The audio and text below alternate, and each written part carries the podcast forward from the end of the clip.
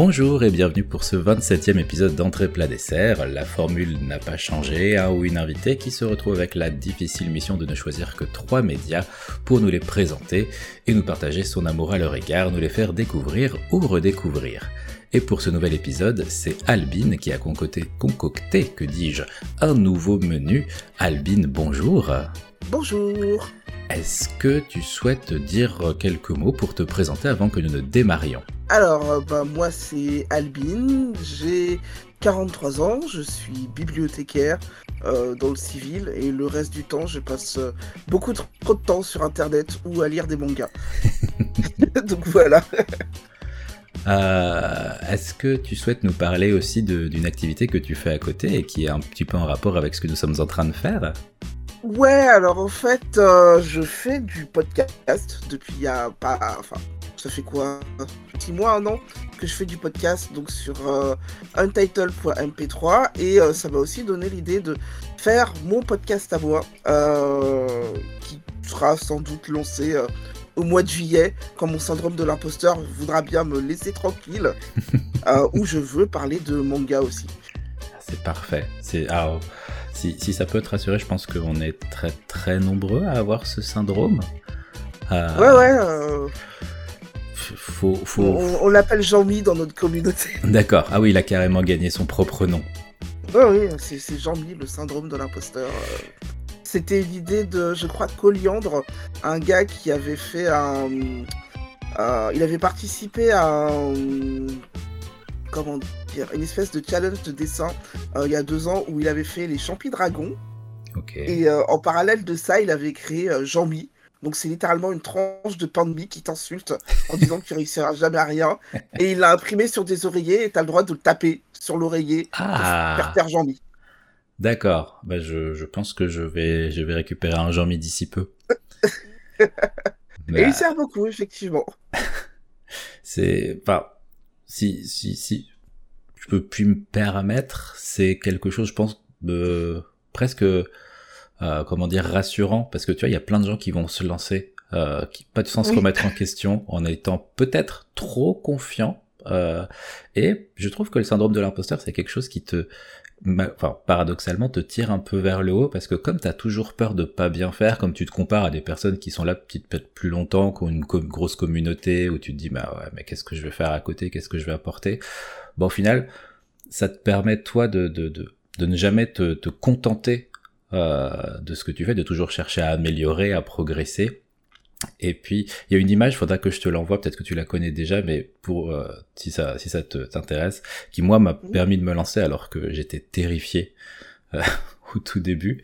Euh, c'est une image où on voit quelqu'un qui est en train de manger un gâteau et on lui apporte un deuxième gâteau. Alors certes, il est plus petit, mais bah en fait, il, il se dit pas oh non un deuxième gâteau alors qu'on est déjà. Il est juste ah cool deux gâteaux.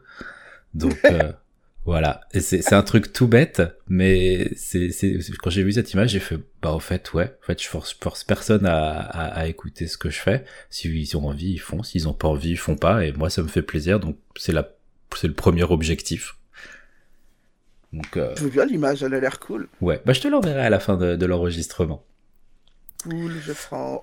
Euh, eh bien, on va pouvoir attaquer le menu que tu as concocté, qui euh, est éclectique euh, coloré et épique dans tous les dans, tous les sens du terme.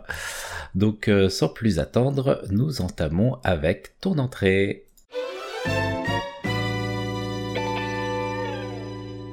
Et nous entamons donc ce menu que tu as préparé avec une œuvre que je pense beaucoup de nos auditeurs auditrices connaissent, sans forcément, je pense, en avoir vu ou lu euh, récemment, probablement, mais je pense que c'est malgré tout connu. Je te laisse nous, présenter ta première sélection. Alors, euh, j'avais choisi de parler en premier de euh, Sailor Moon, euh, qui est donc un manga qui est sorti au Japon en 1990. Waouh, ça commence mal. 1992. donc, qui a été écrit et dessiné par Naoko Takeuchi. c'est une œuvre à laquelle je tiens, je tiens énormément en fait. Et c'est très con parce que quand j'ai commencé à l'avoir euh, en manga, euh, j'ai acheté le tome 5 parce que j'avais pas les sous pour acheter le dernier. pouvais acheter que l'avant-dernier. Ma meilleure pote avait acheté le dernier en fait. Ok. Donc j'ai commencé comme ça. Et euh, donc l'œuvre euh, donc commence au Japon en 1992, en février, très bien, et ne s'arrête que 52 chapitres plus tard et 5 ans plus tard, en 1997. Entre-temps, il y a eu un animé, qui Ouais. fait 200 épisodes, euh, qui a commencé euh, assez rapidement d'ailleurs au Japon en 1992 aussi d'ailleurs, fin d'année. Nous on l'a eu un an plus tard au Club Dorothée Ah. en 1993. Et le manga est sorti chez Glénat en 1995. D'accord, donc on n'avait Euh, pas la... Nous, on a eu la version papier après avoir eu la version animée. C'est ça. Et euh, bah, le jeu des rediffusions euh, du Club Dorothée fait qu'en fait on a assez facilement euh, rejoint. Les deux versions se sont rejointes assez facilement en fait. Hmm. Euh, puisqu'on mettait un peu de temps à avoir les, à avoir les, les séries, le temps qu'elles soient doublées, un petit peu censurées aussi. Oui. Euh, euh, il y a eu beaucoup de censure dans Sailor Moon, on pourra en reparler. Ah ouais? Ah ouais, non, oui, oui, il y en a eu, il y en a eu, il y en a eu. Ok. Ah, je même regarde. si c'est un, c'est un animé qui était euh, à la base dirigé pour, euh, pour, euh, pour les enfants, plutôt, plutôt jeunes, entre euh, 9, et, 9 et 13 ans. Mais vu que ça mettait des. Enfin, certaines situations mettant en scène des, des personnages un peu plus âgés ou dans des situations assez critiques, euh, on s'est dit que les petits enfants français ne pourraient pas supporter tant de violence. D'accord. Et on a fait de la censure. Classique. Un classique du Club Dorothée, effectivement. Et donc, ouais, c'est une œuvre à laquelle, euh, à laquelle je tiens, euh, tout simplement parce qu'en fait, même si j'aimais beaucoup le, le Club Dorothée, parce qu'il y avait beaucoup d'œuvres assez, assez diversifiées, on n'avait pas tant d'œuvres que ça euh, spécifiquement dirigées vers les jeunes filles, en fait. Mhm. Euh, on avait beaucoup, on avait des, on avait des histoires de romance, euh, on avait, on avait des, des histoires d'amour, il n'y avait pas de, il y avait pas de souci avec ça, mais des histoires d'action, enfin mêlant action et amour, spécifiquement dédiées à un public féminin, on n'avait pas, Ouais. en fait. Euh, et donc j'ai vu arriver ça un peu euh, sorti de nulle part, comme beaucoup de choses qui viennent du club Dorothée d'ailleurs. Je sais pas d'où ça vient, mais euh, ça a l'air trop cool. Et j'ai vu ça arriver, j'ai fait mais c'est génial en fait. Et donc j'ai pas encore raconté l'histoire, mais donc c'est l'histoire de Usaki Tsukino, donc une, une adolescente de, de 14 ans qui n'est pas très douée à l'école, qui est pleurnicheuse, qui est feignante. Euh, elle a pas beaucoup de choses pour elle à part ses très longs cheveux blonds. Ouais. Euh, et un soir, elle, euh, enfin pardon, un matin en allant à l'école, elle sauve un chat qui se fait embêter par, par des gardements. Elle lui retire un pansement qu'il avait sur le front et vu qu'elle est déjà à la bourbe, elle repart en courant. Et euh, le chat le soir vient la retrouver et lui explique, parce que c'est un chat qui parle, Classique. que elle est, euh, elle est destinée à devenir euh, la gardienne de la lune et à retrouver une princesse euh, que euh, le royaume du, du Silver Millennium a perdue. Et donc elle devient la guerrière de la lune, Sailor Moon. Sauf que Usagi veut pas Parce que mine de rien, bah, jouer les héros c'est dangereux en fait. Tu peux te faire mal, la personne en face cherche très clairement à te tuer, donc elle a pas envie, puis en plus euh, ça demande des efforts et euh, bah franchement euh, c'est chiant. Voilà. Mais au fur et à mesure de ses aventures, peut-être un peu contrainte et forcée, mais parce qu'elle a aussi un certain sens de la justice, elle va quand même y aller et elle va rassembler plusieurs camarades autour d'elle pour combattre pour combattre les combattre les méchants et essayer de retrouver cette princesse euh, qu'on pense avoir perdue et qu'on pense euh, qu'elle serait sur Terre et sans doute au Japon, peut-être même à Tokyo. Si ça se trouve, elle est pas loin. Ah. Elle est plus proche qu'on ne le pense. C'est exactement ça en fait. Et donc ça va être un manga euh, qui au début a été paru en 18 tomes, puis après qui a été réédité euh, plus tard dans les années 2000 en 12 tomes. Euh, maintenant, il y a même une troisième édition qu'on appelle l'Eternal Edition, qui est une très belle édition cartonnée avec des paillettes partout, qui, est- qui est vraiment très très belle. Et donc, sur ces, euh, sur ces 12 tomes, on nous raconte donc l'histoire de, de Sailor Moon, euh, du royaume du Silver Millennium, son ascension, sa chute, et tous les, toutes les personnes qu'elle va devoir affronter pour pouvoir sauver l'amour et la justice euh, sur Terre et sur la Lune. Voilà. Et dans ses aventures, elle ne sera pas seule. Non, elle rencontre beaucoup de, beaucoup de, de filles de son âge, donc qui seront les, les gardiennes Sailor aussi. Euh, donc euh, elles sont quatre autour d'elle qu'on appelle euh, dans le, enfin dans le lore on les appelle les Inner Senshi, donc les, les guerrières qui sont vraiment, on va dire sa garde rapprochée. D'accord. Et euh, quatre autres qu'on appelle les Outer Senshi. Donc si vous prenez le, si vous prenez le planisphère, euh, pas, pas le planisphère, mais la, la représentation euh, du système solaire, euh, ces guerrières-là sont séparées en fait par le, par une ceinture d'astéroïdes qui est entre Mars et Jupiter. Ouais. Mais Jupiter est quand même rentré dans le, dans le cercle des Inner Senshi. Et toutes les autres sont en dehors. C'est celles qui sont le plus loin.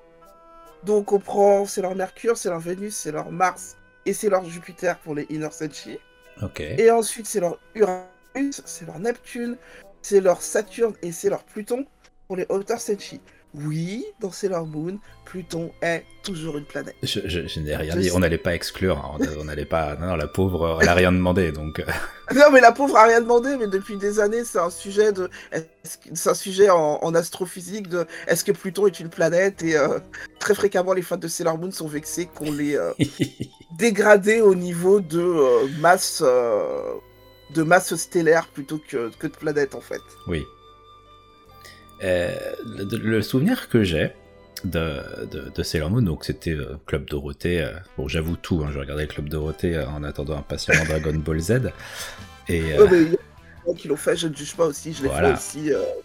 voilà. Mais ça n'empêchait pas d'aimer Sailor Moon qui, comme tu le dis, effectivement, c'est vrai qu'on était plus habitué. Je veux dire, t'avais quoi T'avais Candy, t'avais Heidi sur sur Il y avait tu changeais de Candy, chaîne. Heidi, euh, il y avait euh, Lucie Lamour et Oui. Rock'n'Roll, Georgie, des choses comme ça. Donc c'était très mignon, hein, j'ai- j'aimais bien ces bien ces histoires, mais euh, quand il y a que de la romance, au bout d'un moment, bah, ça me Ouais. ça me ça m'ennuie parce que ça ne tourne qu'autour de ça. Euh, par exemple, moi, quitte à ce qu'il y ait de la romance, j'ai envie qu'il y ait autre chose avec, genre Oui. du sport ou euh, de l'action, enfin whatever quoi.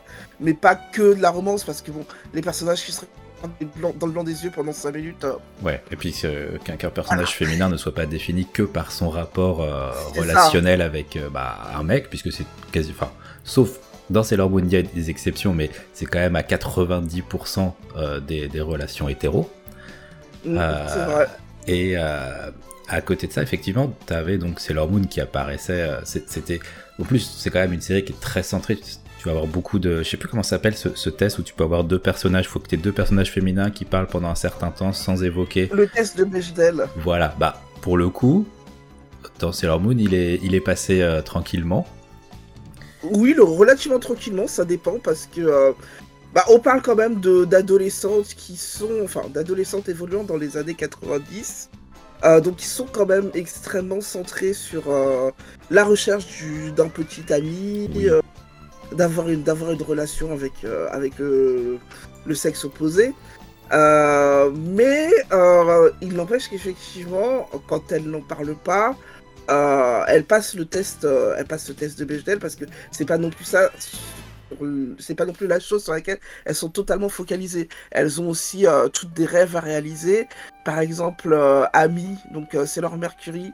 Elle, elle rêve de devenir, euh, de devenir médecin comme, euh, comme sa mère. Euh, ou euh, c'est leur Jupiter, donc euh, Makoto, elle, elle a plusieurs rêves, donc elle sait pas trop par quel bout les prendre.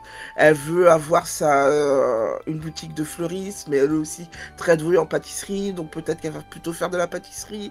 On sait pas trop encore. Minako, elle, elle veut devenir idol. ou- Enfin, elle Ah va oui. accéder à une certaine célébrité.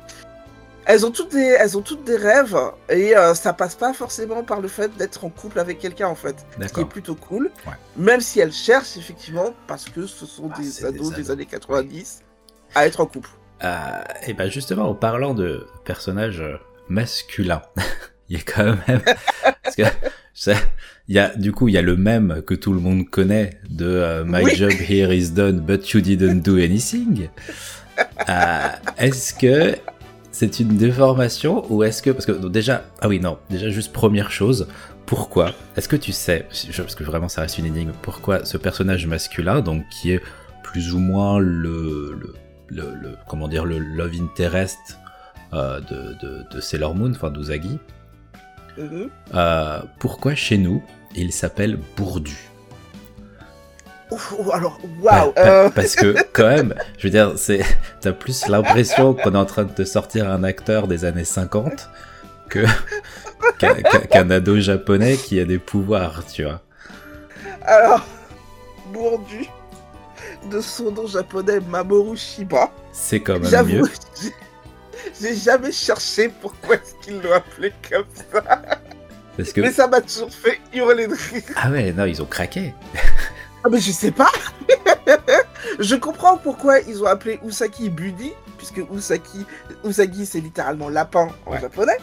Mais Bourdu I don't know Ouais, c'est. Mamoru en japonais c'est, ça veut plus ou moins dire protéger, euh, faire attention à. Euh, ouais, non, il y a, il y a eu. un Alors je vois pas comment ils sont passés de ça à Bourdu. Je comprends pas. Il y a eu un petit loupé dans l'histoire. Ah ouais non c'est c'est... ce qui est resté chez nous. Oui c'est, ce- bah, complètement ce qui est resté chez nous et j'ai jamais cherché et je comprends pas en fait.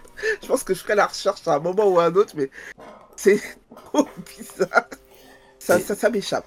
Dans, dans, dans, la, dans, la, dans la série ou dans la, le, le manga, euh, est-ce que il est aussi inutile que l'image qu'on en a aujourd'hui? Parce que là, on le perçoit vraiment comme juste le mec qui vient pour euh, bah, s'approprier les lauriers, alors qu'il a débarqué à la fin, euh, une fois que tout le boulot était quasiment fait, juste pour mettre un tout petit, juste petit apport, mais C'est un peu plus compliqué que ça. Effectivement, quand on regarde l'animé ou quand on lit le manga la première fois, clairement on se dit, ce gars-là, on sait pas pourquoi il est là en fait. Euh, il, a... il balance des roses, euh, il balance une punchline et il se casse. Salut Merci, je suis venu, tout va bien. c'est interflora. Mais en fait, peu- il, a, il a un business chez eux, euh, il a des actions, c'est sûr. Et mais en fait, c'est plus compliqué que ça. En fait, il faut prendre Sailor Moon comme une espèce de vision inverse du chevalier en armure et de la demoiselle en détresse. Dans l'histoire, c'est Sailor Moon qui fait tout le boulot. Avec les autres guerrières. Mhm. C'est elle qui se retrouve confrontée au méchant, qui doit deviner comment est-ce qu'on doit le battre, et qui doit le battre. Mais elle a besoin d'un coup de main. Elle a besoin d'être boostée, elle a besoin d'être motivée. D'accord. Sa motivation, elle vient souvent de ce gars-là.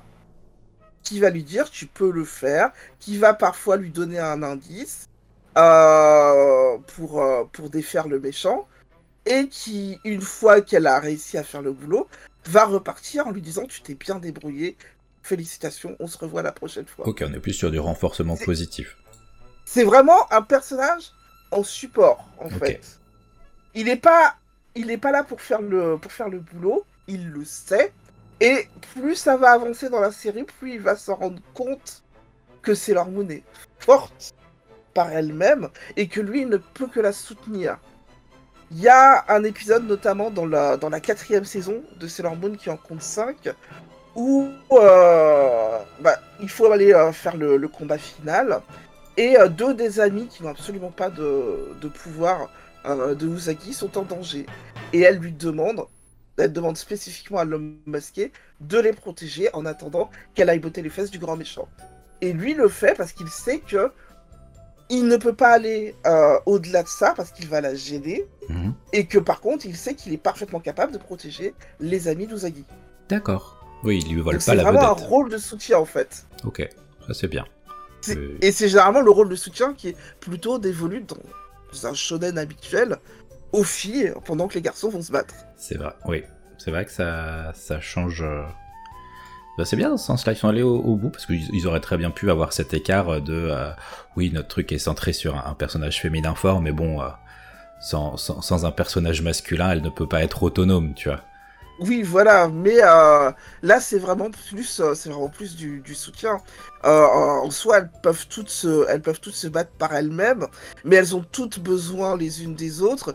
Et Sailor Moon, elle, elle a besoin de son, de son homme masqué pour pouvoir finir, pour pouvoir finir la mission, euh, parce qu'ils ont tous besoin de, ils ont tous besoin de soutien et de motivation. C'est aussi ça aussi un des, Ouais. un des messages de Sailor Moon, c'est que on peut pas se battre tout seul.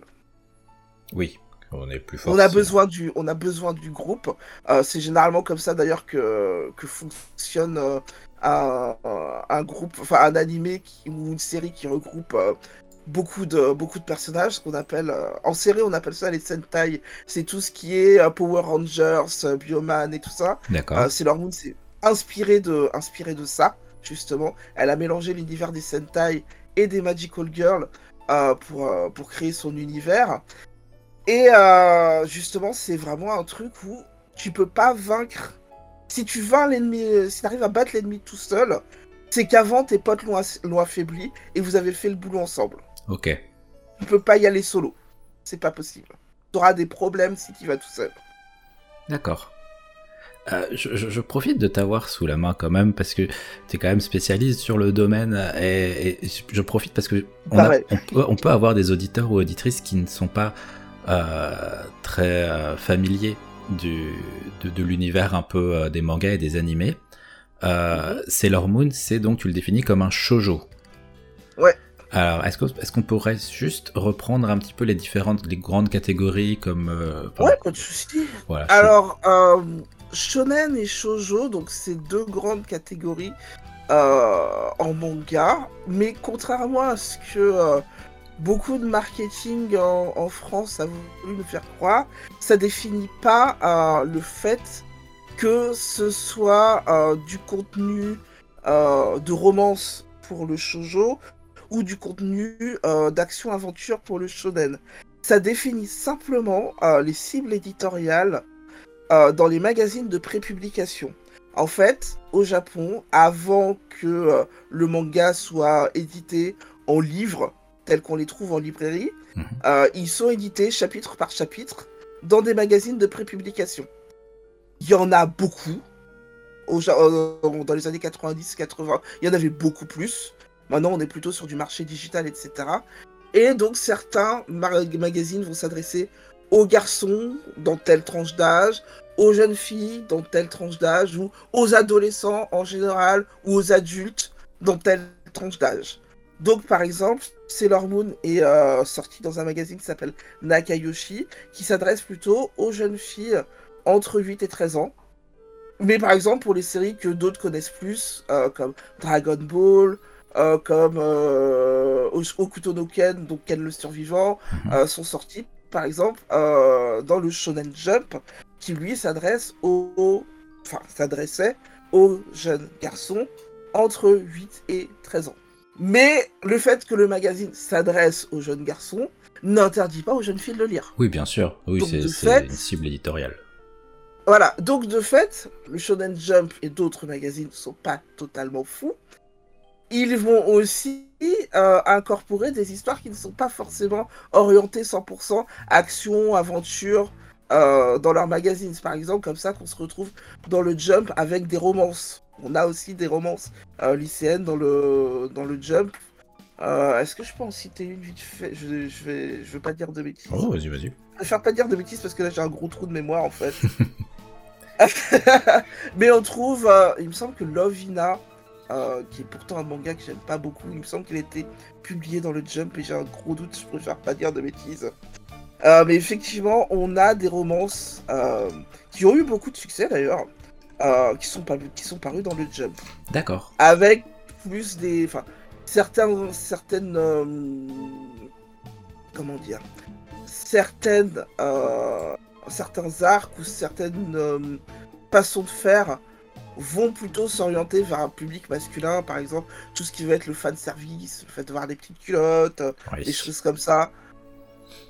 qui a longtemps, enfin qui fait d'ailleurs qui fait toujours hurler les qui fait toujours hurler un peu les, les, féministes parce que bon, est-ce qu'on a encore besoin d'avoir des petites culottes pour vendre? Ouais.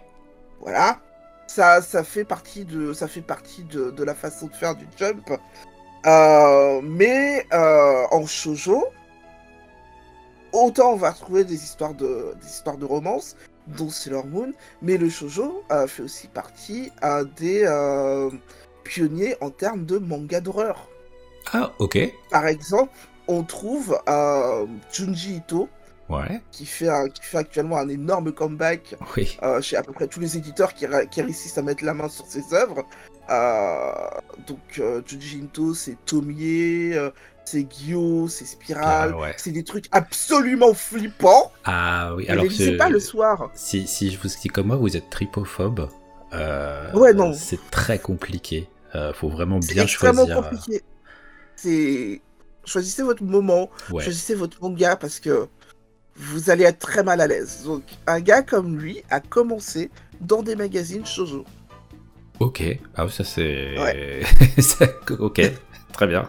Ça, ça- ça surprend hein, quand on le sait, quand on le sait. Donc au final, euh, ce que je pourrais dire effectivement sur les catégories shonen, shoujo, euh, seinen, c'est qu'elles s'appliquent pas tant que ça. En fait, c'est vraiment euh, des catégories qui s'appliquent au public japonais. Mais une fois que le manga est édité en, en volume relié, ça s'applique pas tant que ça, en fait. Parce que, par exemple, euh, je pense que vous connaissez un manga, vous connaissez un manga qui s'appelle euh, Chi, une vie de chat, qui raconte l'histoire d'un chat. Mhm. Petit chat qui a été, euh, qui est perdu et qui, a qui est euh, ramené à la maison par le petit garçon de la famille alors qu'ils ne sont pas censés avoir de chat dans leur appartement. Et donc ce chat va vivre dans le, dans le, dans la maison. Il va apprendre la propreté, la vie, à jouer, des choses comme ça, tu vois. Ok. Bah, en fait, c'était édité dans un magazine pour adultes. D'accord. C'était édité dans un journal que des adultes lisent. Aucun enfant ne lit, une vie de chat, en tout cas pas au Japon. Par contre, quand ça a été édité euh, en manga relié, ça a eu un succès phénoménal auprès des enfants, alors que ce n'était pas le public cible. Ok. Oui. Donc faut pas, faut vraiment pas se, se- se- enfin fermer des portes au prétexte. voilà, de- vous ne fiez pas aux catégories parce que euh, c'est du shonen et que le shonen sera forcément de l'action-aventure, ou c'est du shoujo et que ce sera gnangnan parce que c'est de la romance. Ça ne fonctionne pas. D'accord. Bon à savoir pour pour euh, enfin si jamais vous êtes dans une bibliothèque où ça peut être rangé par catégorie, sachant qu'il y a tout type de rangement de catégories de manga qu'on peut voir, qu'on peut imaginer, et que c'est souvent très Alors compliqué. personnellement au boulot je me prends pas la tête, hein. c'est rangé par ordre alphabétique de titre, comme Ah. ça il n'y a pas de discrimination. Merci, merci parce que je sais plus où est-ce que j'avais voulu acheter un manga récemment et ils avaient rangé par éditeur. Et c'était l'enfer. J'étais là, mais j'en sais rien en fait, moi, de qui édite. euh, Alors, c'est sûrement très pratique pour eux, mais effectivement, en termes de public, euh, le public retient déjà très difficilement les titres. Oui. Euh, Dixit, le fameux même, euh, je connais pas le titre, mais la couverture est bleue, Merci. donc ça m'aide vachement parce que la couverture est bleue. euh, c'est c'est même, c'est même devenu un même dans le même dans le, dans le monde du manga parce que le nombre de mangas qui commencent par blue ou qui ont blue dans leur titre, genre Blue Lock, Blue. Blue Box, Blue, Fa- Blue Flag, Blue Period, Blue Hall. Je peux continuer comme ça pendant des jours. voilà quoi. Très bien. Et donc, euh, non, rangé par éditeur, non, c'est pas une bonne idée. Bah, voilà, je, je- je suis tout à fait d'accord avec ce, cet avis-là. Ne faites pas ça. Vraiment, je galère et je finis toujours par venir vous embêter en vous demandant est-ce que vous avez ce manga? Alors que je pourrais très bien le chercher par moi-même s'ils étaient par ordre alphabétique. Je crois que c'est Junku, la librairie à Paris, donc la librairie japonaise, euh, qui range par éditeur. Oui, Et ah oui, oui. euh, les rares fois où j'y vais, je suis. Oula, euh, c'est un Ah peu ouais. compliqué. J'ai- j'ai- J'aime beaucoup, j'aime beaucoup cette librairie parce qu'ils ont notamment beaucoup d'artbooks euh, qui Oui. sont très compliqués à Ouais, trouver, ouais. où t'as pas au moins la galère de l'import, t'es sûr qu'il va, que tu l'as, même si parfois quand même euh, la marge est assez... euh, Ouais, ça pique, faut, faut pas mentir, ouais. Bah oui, des fois c'est du double de prix, mais bon. euh, Ouais. Le problème c'est que je crois que des fois ils se- aussi se prennent la. Bah tu sais, la taxe Hmm. d'entrée. La taxe douanière d'entrée, donc ils doivent la mettre aussi. Et puis bah même s'ils l'ont pas prise, bah il reste quand même la marge dessus. hein. Donc, Voilà. euh, Ouais, voilà, ça, ça reste en tout cas un moyen d'accéder à certains livres assez compliqués sans se dire que euh, on va galérer avec euh, FedEx, UPS ou je ne sais qui euh, derrière pour le récupérer après avoir reçu un mail nous disant ah mais il y a des frais de douane à payer. Ah bon? Très bien. ouais, ouais. Donc, même euh, problème avec Good Smile Company aussi. hein. Voilà. Donc ça, ça reste une solution. Et un endroit que, que j'achète beaucoup, mais vraiment, pour y acheter des mangas, c'est compliqué. Si tu ne connais pas... En plus, euh, le, le piège, c'est que les mangas sont à l'étage du dessous, là où le, tu ne captes pas Internet. C'est n'as- ça. Donc tu peux pas non plus. euh, Tu peux pas Tu peux chercher. pas faire. euh, Ah, tu peux pas demander à Manga Collect. Bon bah c'est rangé où? Ah, Voilà. Donc tu es obligé de remonter, tu cherches tout le... t'es là, ok, c'est Glénat, tu redescends, et tu fais toute la rangée Glénat, et tu te dis, ah non, en fait, celui-là, on l'a pu. Eh, Très bien, c'est parfait. Super, merci. Euh, pour en revenir à Sailor Moon, euh, pour quelqu'un qui voudrait euh, découvrir la, la, la série aujourd'hui, en tout cas le manga, parce que la série ça peut être un peu compliqué, j'ai cru comprendre que la trouver euh, c'était pas si simple que ça, en tout cas la, la version que nous on a connue dans les années 90. Euh, donc, Euh, incidemment, ouais. pour cette version-là, euh, Kazé va la rééditer en Oh. Blu-ray euh, en bah, cet été. Euh, juste, euh, Kazé, c'est un peu comme Junku, euh, les marges, sachant que c'est une euh, deuxième édition en DVD Blu-ray. Les gars, euh, 300 euros pour les 5 saisons? What? Au secours Parce que littéralement, c'est ce que ça va te coûter en fait. Ah, je vois ça, Sans 60 les euros. films. Oh là là, ah oui, je vois, juste Parce la a- saison 1, c'est soit ça 60 va être- euros quoi. Oui, ça va être 60 euros le coffret, donc par saison, plus euh, les trois films. Je sais pas s'ils vont les ressortir. J'aimerais bien parce que je les ai pas en fait. Euh, donc euh, je sais pas combien ça va, ça va me coûter cette affaire-là. Parce que j'ai pas, en fait, j'ai eu, j'ai eu cette série mais je ne l'ai plus euh, suite à des circonstances un peu compliquées. Donc j'aimerais bien la reprendre, mais 300 euros, je vais pas mentir, ça pique un peu. Ah Donc ouais, ouais. J'aurais tendance à dire euh, adressez-vous à une bibliothèque ou, ou, en attendant qu'un jour peut-être quelqu'un se décide à la mettre sur une plateforme de streaming, commencez par Sailor Moon Crystal. Ah, c'est ce que j'allais te demander parce que je vois trois trucs. Je vois Sailor Moon, Sailor Moon Air et Sailor Moon Crystal. Alors, Sailor Moon Et Air, Super en fait, S. c'est la deuxième. Alors, Sailor Moon, euh, dans la version 90, donc il y a eu 5 saisons. Mhm. Donc il y a eu Sailor Moon, Sailor Moon, Sailor Moon Air, Sailor Moon S, Sailor Moon Super S et Sailor, et Sailor Star. Donc c'est les noms des 5 saisons. d'accord. Sailor Moon Crystal, c'est le reboot Ok. qui est sorti en 2014, si je ne dis pas de bêtises. Mhm. Euh, donc qui condense en fait, euh, qui condense et qui est un peu plus fidèle euh, au déroulé du manga. Euh, donc on a eu les trois premières saisons qui sont sorties. Et là, il va y avoir les deux films. Enfin, il y a eu un film donc qui condense la quatrième saison. Et il nous manque le dernier film qui doit sortir incessamment sous peu. Si c'est pas déjà fait d'ailleurs. En tout cas, qui sera sans doute sorti quand, le, quand ce numéro de podcast euh, sera édité. Euh, donc, qui sera Sailor Cosmos, qui euh, condensera la cinquième et dernière saison de Sailor Moon. Donc, ouais, si vous voulez pas vous lancer dans les, dans les. Parce que les deux formules sont très différentes en fait. Si vous vous lancez dans Sailor Moon 90, euh, vous aurez ce qu'on appelle la formule Monster of the Week. Où chaque semaine, Sailor Moon et donc les, les guerrières Sailor euh, combattaient un monstre euh, qui se met la pagaille en ville, en attendant de pouvoir définir qui est le grand méchant derrière toute, ce- toute cette histoire, Mhm. et d'aller le combattre, et ça concluait l'arc.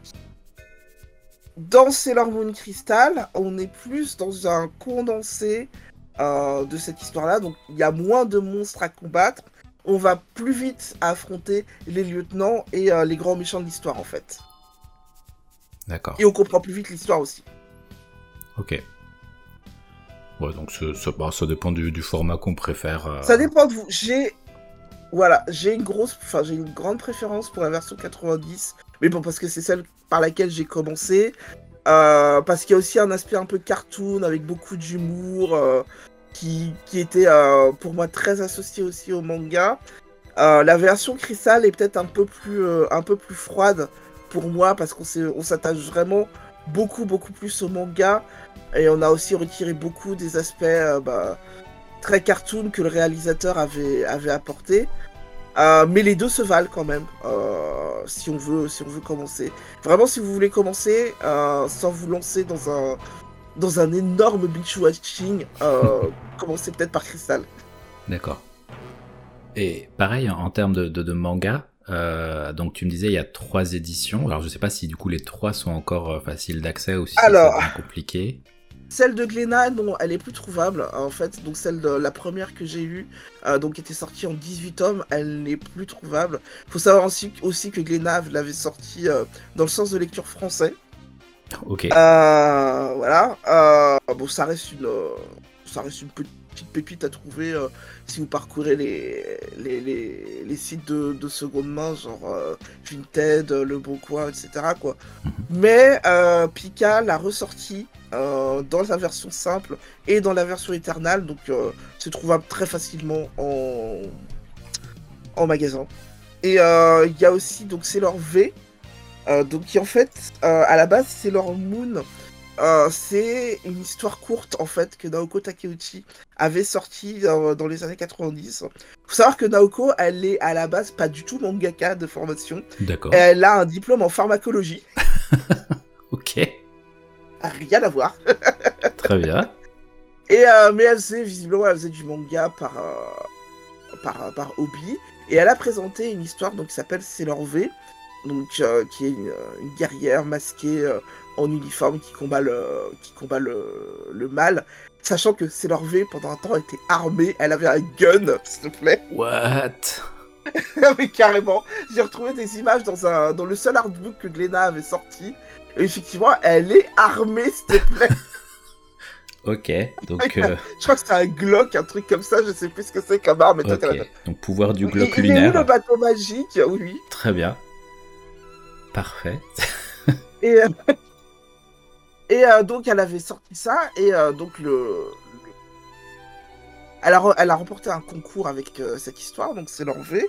Et les fans en ont redemandé les lecteurs ont redemandé du Sailor Moon et c'est comme ça que Sailor Moon a commencé en fait. D'accord, ok. Je connaissais pas du tout cette origine, je trouve ça très très cool. Et puis juste savoir qu'à un moment dans, dans, sa, dans, dans sa genèse, euh, qu'elle a eu un flingue, ça me, ça me termine. je te retrouverai l'image de ça, mais c'est fantastique. Énorme. Et euh, donc c'est comme ça que Sailor V a, a existé. C'est pour ça en fait que que Sailor Vénus a une, a une histoire parallèle bien plus développée que les autres, puisqu'elle c'est la première à s'être réveillée à son, à son destin de guerrière Sailor par rapport aux autres qui sont réveillés bah, juste après Sailor Moon en fait. Ah d'accord, ok, donc euh, Sailor Moon n'est pas la première à... C'est pas la première, non, la première c'est Sailor Vénus, ensuite vient Sailor Mercury, puis Sailor Mars, puis Sailor Jupiter. Et encore, je dis, c'est pas la première, je vais peut-être dire pas tout à fait, parce que si on prend les quatre autres, donc Uranus, Neptune euh, et Pluton, je sais pas quand est-ce qu'elles se sont réveillées quand elles arrivent dans la, dans la troisième saison, mais si ça se trouve, c'est sans doute en même temps. Et en même temps ou avant, mais vu qu'elles ont fait leur vie et qu'elles débarquent euh, pour régler le, nouveau méchant qui débarque, bah, je sais pas quand est-ce que ça arrive. Ouais, tu sais pas depuis combien de temps elles étaient là déjà à bosser un peu de leur côté, quoi.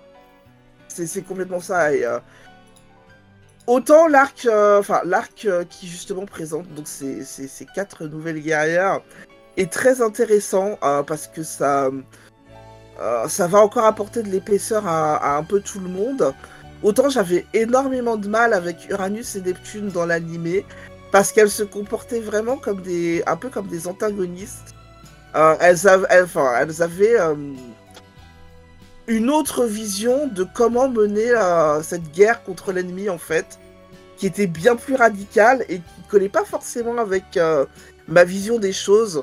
J'étais plutôt du côté de, de, Sailor Moon qui était plus, pas forcément dans la diplomatie, mais au moins essayer de comprendre l'ennemi avant d'essayer de, avant de le buter quoi voilà, un peu moins frontal.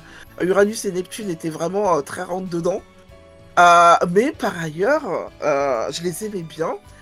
Parce que justement, c'est ce qui m'a fait comprendre que Sailor Moon a été turbo censuré en fait. D'accord. Ok. Parce que Uranus et, bah, Uranus et Neptune, dans le manga, elles sont ensemble, en couple. Ok. Dans la version animée, on a eu plusieurs versions. Ça, Ah. ça va dépendre de quelle version vous avez regardé. Si vous avez regardé la version américaine, elles sont cousines. Très bien.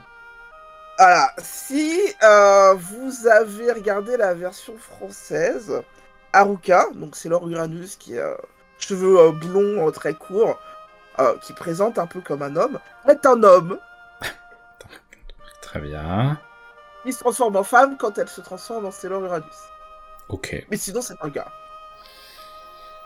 Ils ont absolument tout fait pour contourner l'aspect queer de la série. People are gay, Steven. Totalement. Non mais, euh, en fait, ce qui se passe, c'est que euh, entre, enfin, les arcs 2 à 4 euh, de Sailor Moon euh, ont été réalisés par, il faut que je retrouve son nom, parce que j'ai une très mauvaise mémoire. Il s'appelle Kunihiko Ikuhara. Euh, donc il a, il a réalisé tous ces, ces trois arcs-là. Et il a commencé à introduire effectivement le fait que, bah oui, people are gay, Steven. Euh, qu'on pouvait parler de, de queerness, euh, de féminisme dans, dans Sailor Moon. Mais vu que c'était déjà un truc extrêmement ancré et extrêmement licencié, il n'a pas pu aller très très loin dans sa, dans sa démarche.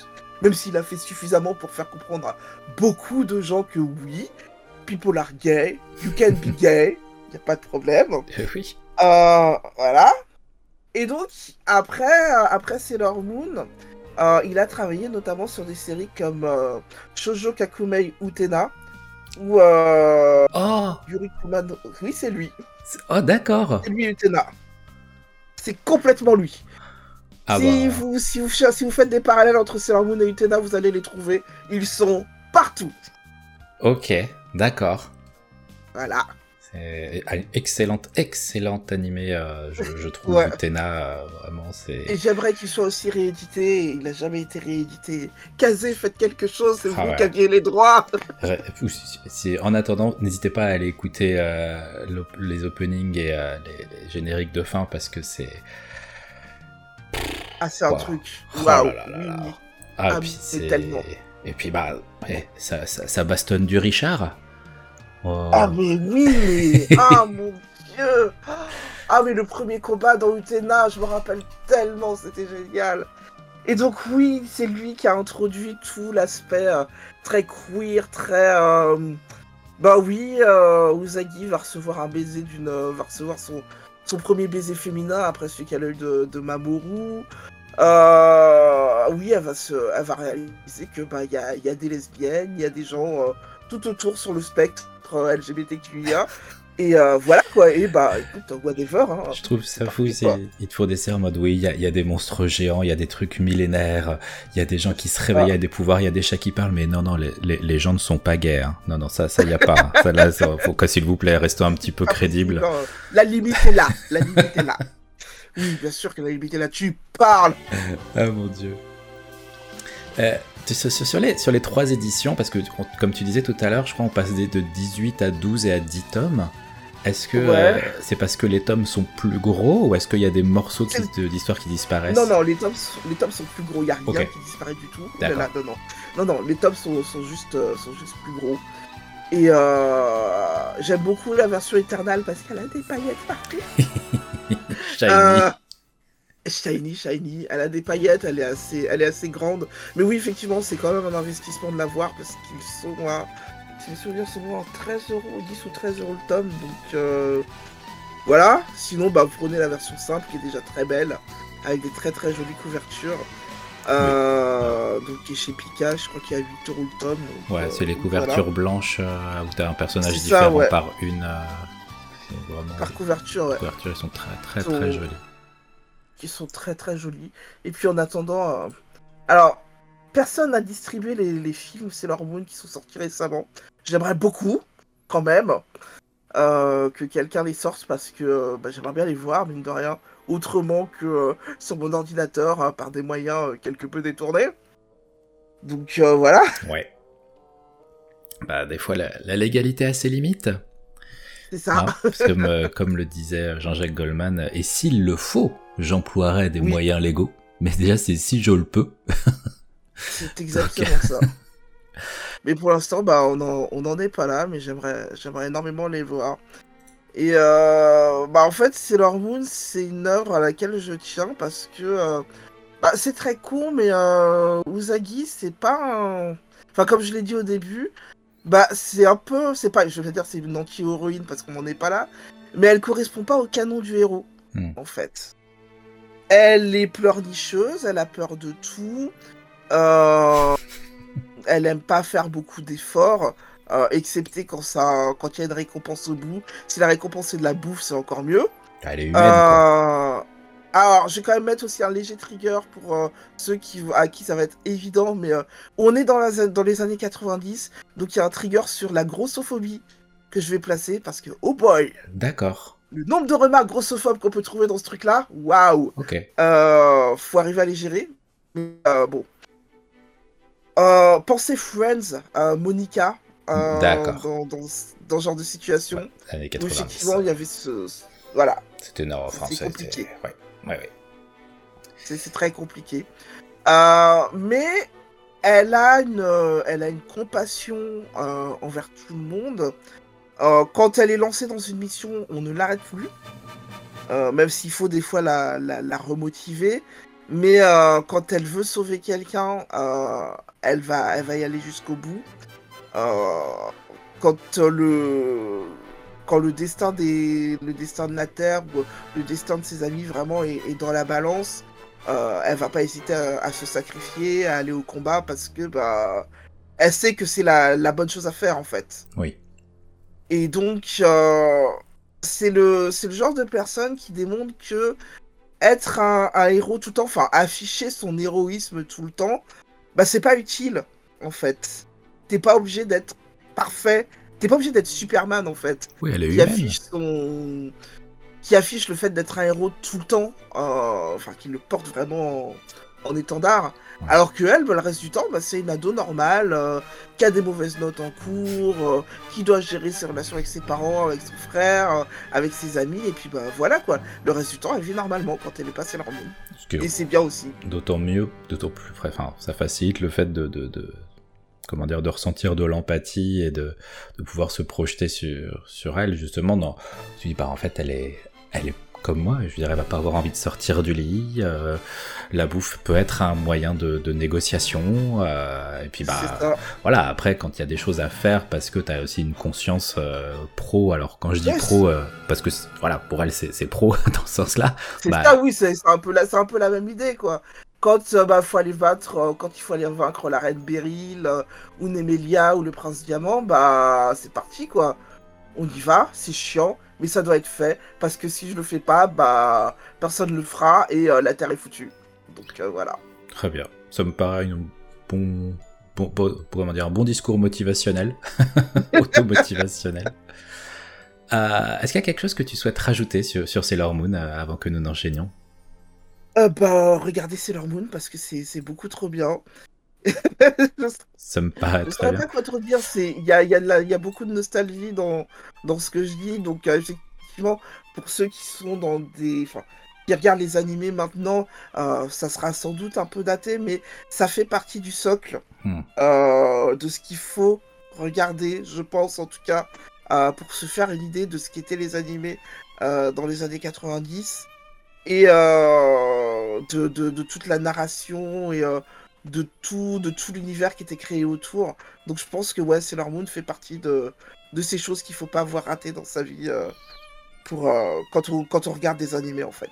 Ok, oui, c'est un côté un peu historique, euh, très, très, important dans, dans l'histoire, surtout même du coup en France, parce que ça a été un, un animé et un manga assez, assez important pour la génération qui s'est plongée dedans dans, dans les années 90.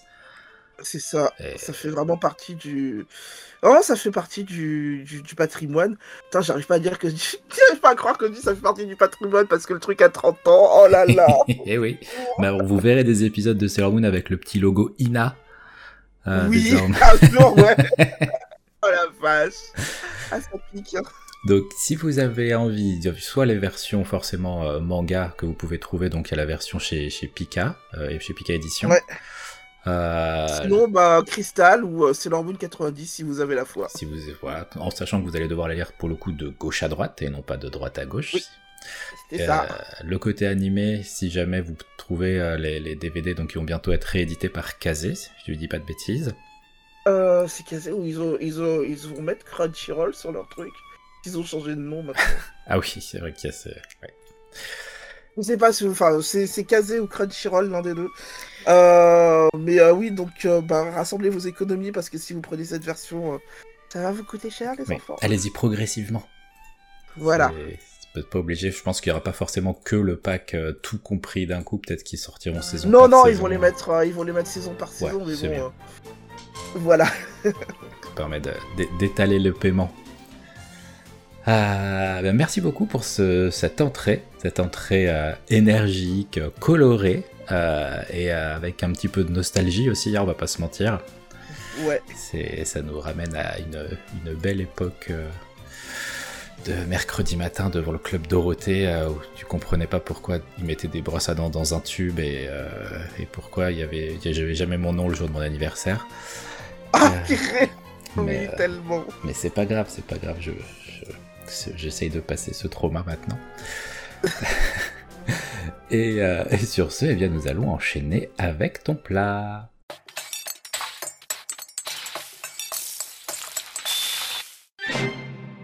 Et nous revoilà pour la deuxième partie de ton menu, qui est donc le plat, souvent une partie assez, assez conséquente. Et euh, juste pour préciser, je sais que euh, souvent dans la présentation, je, par- je parle de médias, de, de, de séries, euh, films, etc. Mais il, est tout à fait possible, et ça a déjà été le cas par le passé, de, choisir que l'invité choisisse de nous présenter un ou une artiste pour euh, parler de son œuvre d'une manière générale. Et c'est ce dont il va être question aujourd'hui dans ce, ce plat, puisque tu as choisi de nous parler du- d'une personne. J'ai choisi de parler de la compositrice japonaise Yoko Kano, euh, que j'ai découvert complètement par hasard euh, un, soir, un samedi soir sur Canal+. Euh, alors, n'allez pas à regarder trop loin dans le soir. Juste la fin d'après-midi, c'est bien. Hein. Euh, C'était la période un peu de transition euh, 97-98 où euh, le club Dorothée venait de se terminer, où beaucoup d'animés fans se disaient mais qu'est-ce que je vais faire de ma vie? Plus de animés à la télé. Et Canal Plus avait pris le relais, plus ou moins, Euh, en diffusant des animés euh, bah, le, le samedi soir. Et c'était des animés euh, dits un peu plus matures que ce que passait le club Dorothée. Mat- mature en relatif, hein, parce que je vous rappelle qu'on a quand même eu euh, Ken le Survivant, City Hunter, Voilà. Maison Ikoku, Juliette Je t'aime. C'était pas adressé aux enfants à la base. hein. Donc voilà. Euh, et euh, je me retrouve un samedi euh, devant un animé que je ne connaissais pas. Et qui m'a complètement bluffé, pas par sa narration, même s'il y avait beaucoup de choses à raconter là-dessus, mais par sa bande son. L'animé, c'était Vision d'Escaflowne. Ah oui. Parce que quand tu entends un chœur chanter Escaflowne, je vais pas la refaire, j'ai j'ai pas la foi de la refaire. Mais euh, quand t'entends ça, euh, quand euh, Hitomi euh, se retrouve face à Van, cette espèce d'énorme dragon posé sur la piste d'athlétisme, et qui sont prêts à repartir pour Fanelia, et tu dis Oh merde, c'est énorme. J'avais. J'ai entendu beaucoup de bandes son pour, pour des animés, de fait. Il y, en a des, il y en a des très bonnes, je pense notamment à, à celle pour les Chevaliers du Zodiaque. Mais un truc comme ça, spécifiquement dessiné pour cette séquence, Oui. j'avais jamais entendu. Je me suis cru dans un film en fait. Je me suis cru dans une narration un peu à la John Williams, où euh, vraiment une séquence est dessinée, enfin est écrite pour cette partie de l'animé, et on la retrouvera jamais ailleurs. Hmm. C'était énorme, et c'est là que j'ai découvert, parce qu'effectivement j'ai regardé tout l'animé, excellent. J'ai regardé tout le premier épisode et je me suis accroché à la à, à l'ending et au, au crédit de fin en disant c'est qui qui a écrit la, la bande originale, c'est qui qui a fait la musique, c'est qui qui a fait la musique, c'est qui qui a fait la musique? Et je vois Yoko Kano. Je ne sais pas qui est cette personne. Par contre, Internet, il y avait, il y avait, un- il y avait Internet à la bibliothèque à côté. Et je suis parti voir. Et donc, Yoko Kano, c'est euh, une jeune femme qui, euh, donc, qui, est née au, qui est née au Japon en 60 si mes souvenirs sont bons, et qui a étudié la musique en France. Oui. Voilà, elle a étudié au conservatoire de, au conservatoire de Paris, avant de revenir. euh, j'ai dit- j'ai dit 61, c'est 63, pardon. Avant de revenir à l'université de Waseda où elle a un diplôme en littérature. Et euh, en fait, euh, donc elle fait ses études en littérature, mais son passe-temps c'est de euh, faire de la musique. Elle a fait partie d'un groupe. Elle faisait des transcriptions musicales aussi pour, pour ses amis. Et très vite, elle s'est lancée parce qu'elle faisait des partitions pour, pour du jeu vidéo. Et on l'a aussi remarqué pour ses participations dans des bandes originales pour des animés. Mhm. Et euh, à partir de là, en fait, j'ai commencé à faire bien plus attention euh, aux, euh, aux animés en fait que je regardais. Effectivement, comme j'a- j'avais bah, j'avais 18 ans à l'époque et, et je continuais à avancer en âge, les animés que je regardais commençaient à changer en fait. Je commençais à sortir de tout ce qui était très, très adolescent, très mignon pour des sujets un peu plus matures. Et euh, le truc, c'est que Yoko Kano euh, suivait en fait cette espèce de, de, maturité en âge que je prenais. Et donc, je me suis retrouvé donc à regarder euh, bah, pendant un an à regarder qui était, qui fait partie de, mes animés préférés, qui est un isekai avant que les isekai soient devenus cool et complètement, complètement surexploité maintenant. Oui. Euh, parce que, oh mon dieu, le nombre d'isekai qu'il y a, oh, j'en peux plus. J'adore, hein, c'est pas le problème, mais il y en a trop. Il y en a beaucoup. Il y en a, il y en a beaucoup trop. Et donc, euh, je regarde, je regarde Escaflowne, donc qui est euh, cette histoire de, l'histoire de, de Hitomi qui est euh, emmenée euh, plus ou moins de force sur le monde de, de Fanelia, où il y a une guerre en cours entre l'Empire et le, et le royaume de Fanelia pour, euh, pour, euh, maîtriser une, euh, pour maîtriser une énergie. Euh, et donc il y a toute la relation entre, entre Van et Hitomi et la bande son d'Escaflowne, euh, qui est très classique, ça c'est beaucoup euh, orienté musique classique en fait, euh, reflète justement le, un peu le, le sortir des études de, de Yoko Kano, euh, dont on dit qu'elle est très inspirée de, de Claude Debu- Debussy en fait, Ouais, et Ravel. euh, donc le compositeur français, et Ravel aussi, ouais, Donc, euh, effectivement. De français. Voilà, deux Français, définitivement. Et qui effectivement, il y, a, il y a énormément de, de musique classique, un peu d'électro, surtout quand ça concerne les parties où l'Empire est impliqué. Donc très mécanique, très limite industriel en fait, qui, qui reflète bien euh, ce qu'est l'Empire euh, dans, dans, ce, dans cet animé. Donc euh, qui un, un royaume qui veut vraiment tout envahir, tout recouvrir d'industrie, euh, qui a un but extrêmement particulier en même temps. euh, je vais pas le spoiler parce que c'est- c'est c'est très bizarre, mais euh, le- le- l'empereur il est pas net, hein, on va on va pas mentir. il est très particulier. Euh, et je suis euh, quand enfin quand le quand l'animé s'est terminé et donc c'est pareil, il se termine sur une euh, sur une musique qui est absolument incroyable, une musique orchestrale qui m'a mis les larmes aux yeux, mais j'étais là, mais waouh! Et je savais que je ne la réentendrais jamais nulle part ailleurs dans l'animé parce que déjà c'était la fin et que je l'avais jamais entendu avant. Et j'étais là, waouh, on peut composer des trucs comme ça pour des animés. Ouais, c'est... Je veux dire, il y a des bandes son d'animés qui sont vraiment excellentes, mais ça, c'était la première fois. Ah, c'est une sacrée, c'est une sacrée claque. Mais c'est c'est marrant parce que le, pour beaucoup de personnes, moi y compris, le, le premier souvenir, la chose qui m'a harponné sur Escaflowne, dont je connaissais rien en plus euh, quand j'ai découvert la série, c'était en plein milieu, c'était un épisode euh, genre euh, sorti de nulle part et sans trop comprendre dans quoi j'étais tombé. Euh, c'est vraiment la musique, ça, c'est quelque chose qui va te harponner tout de suite et que tu vas dire, mais en fait, euh, il faut que j'en sache plus. il faut. mais complètement. Quand il y a le, le thème justement de, de l'escaflowne, donc qui est un qui est un mecha en fait, qui est un robot qui peut se transformer en dragon. Euh, le thème escaflowne qui a une espèce de fugue au violon, un violon orchestral qui va très très vite. Donc euh, fugue, enfin le, les violons jouent très vite, le chœur est très puissant. Euh, même si le chœur ne dit qu'un seul mot, c'est escaflowne, c'est extrêmement puissant. Tu sais que sans écouter, sans, sans avoir vu l'animé, tu sais qu'il s'agit d'un truc qui vole et qui hmm. va vite. ça va dans le ciel, ça va partout, ça va à droite, ça va à gauche. Ce truc ne s'arrête pas. Trois minutes de pure musique et tu te dis, je n'ai regardé de la musique en fait. Ouais. Parce que quand tu, quand tu l'écoutes, tu te dis vraiment c'est une chose qui va vite, une course poursuite.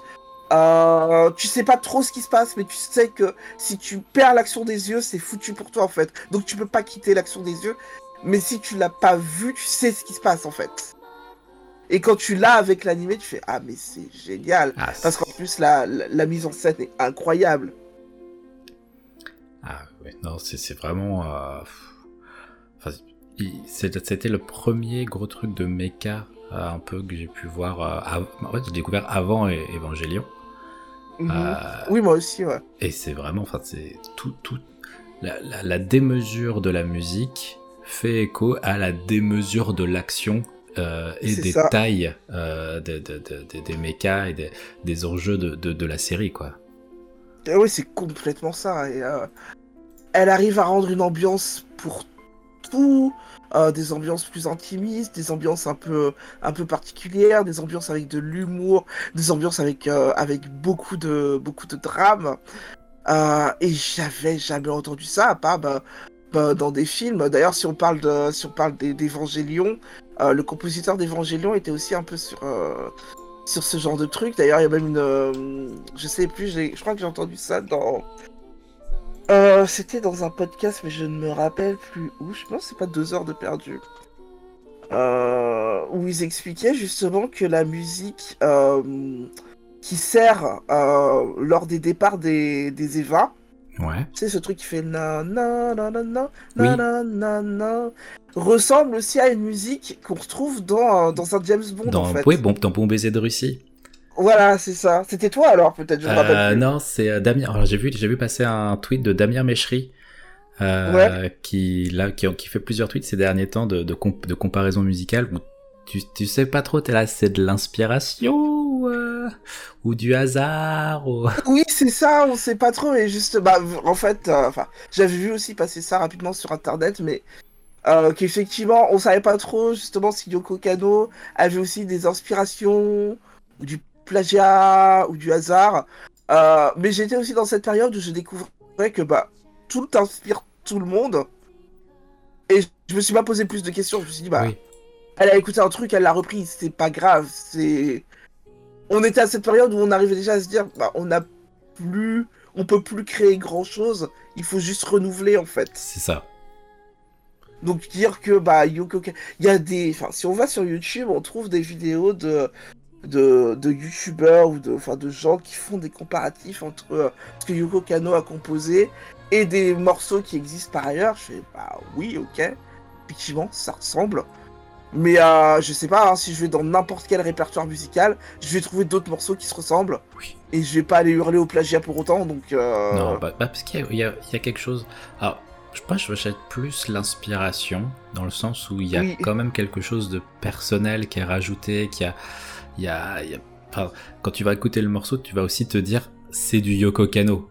Euh, donc, oui, c'est ça. Il y a, y, a, y a, une patte, il y a une identité. Alors oui, il peut y, a, y peut y avoir de l'inspiration plus ou moins marquée, mais bon, je veux dire que ce soit euh, Yoko Shimomura dans, dans les musiques de FF15 par rapport aux, aux musiques de Skyrim, etc. Il y a, y toujours derrière, euh, je pense que ça devient très compliqué de ne pas avoir derrière la possibilité qu'on te dise ah ça ressemble quand même beaucoup à ça. Je fais bah oui, mais en fait euh, oui.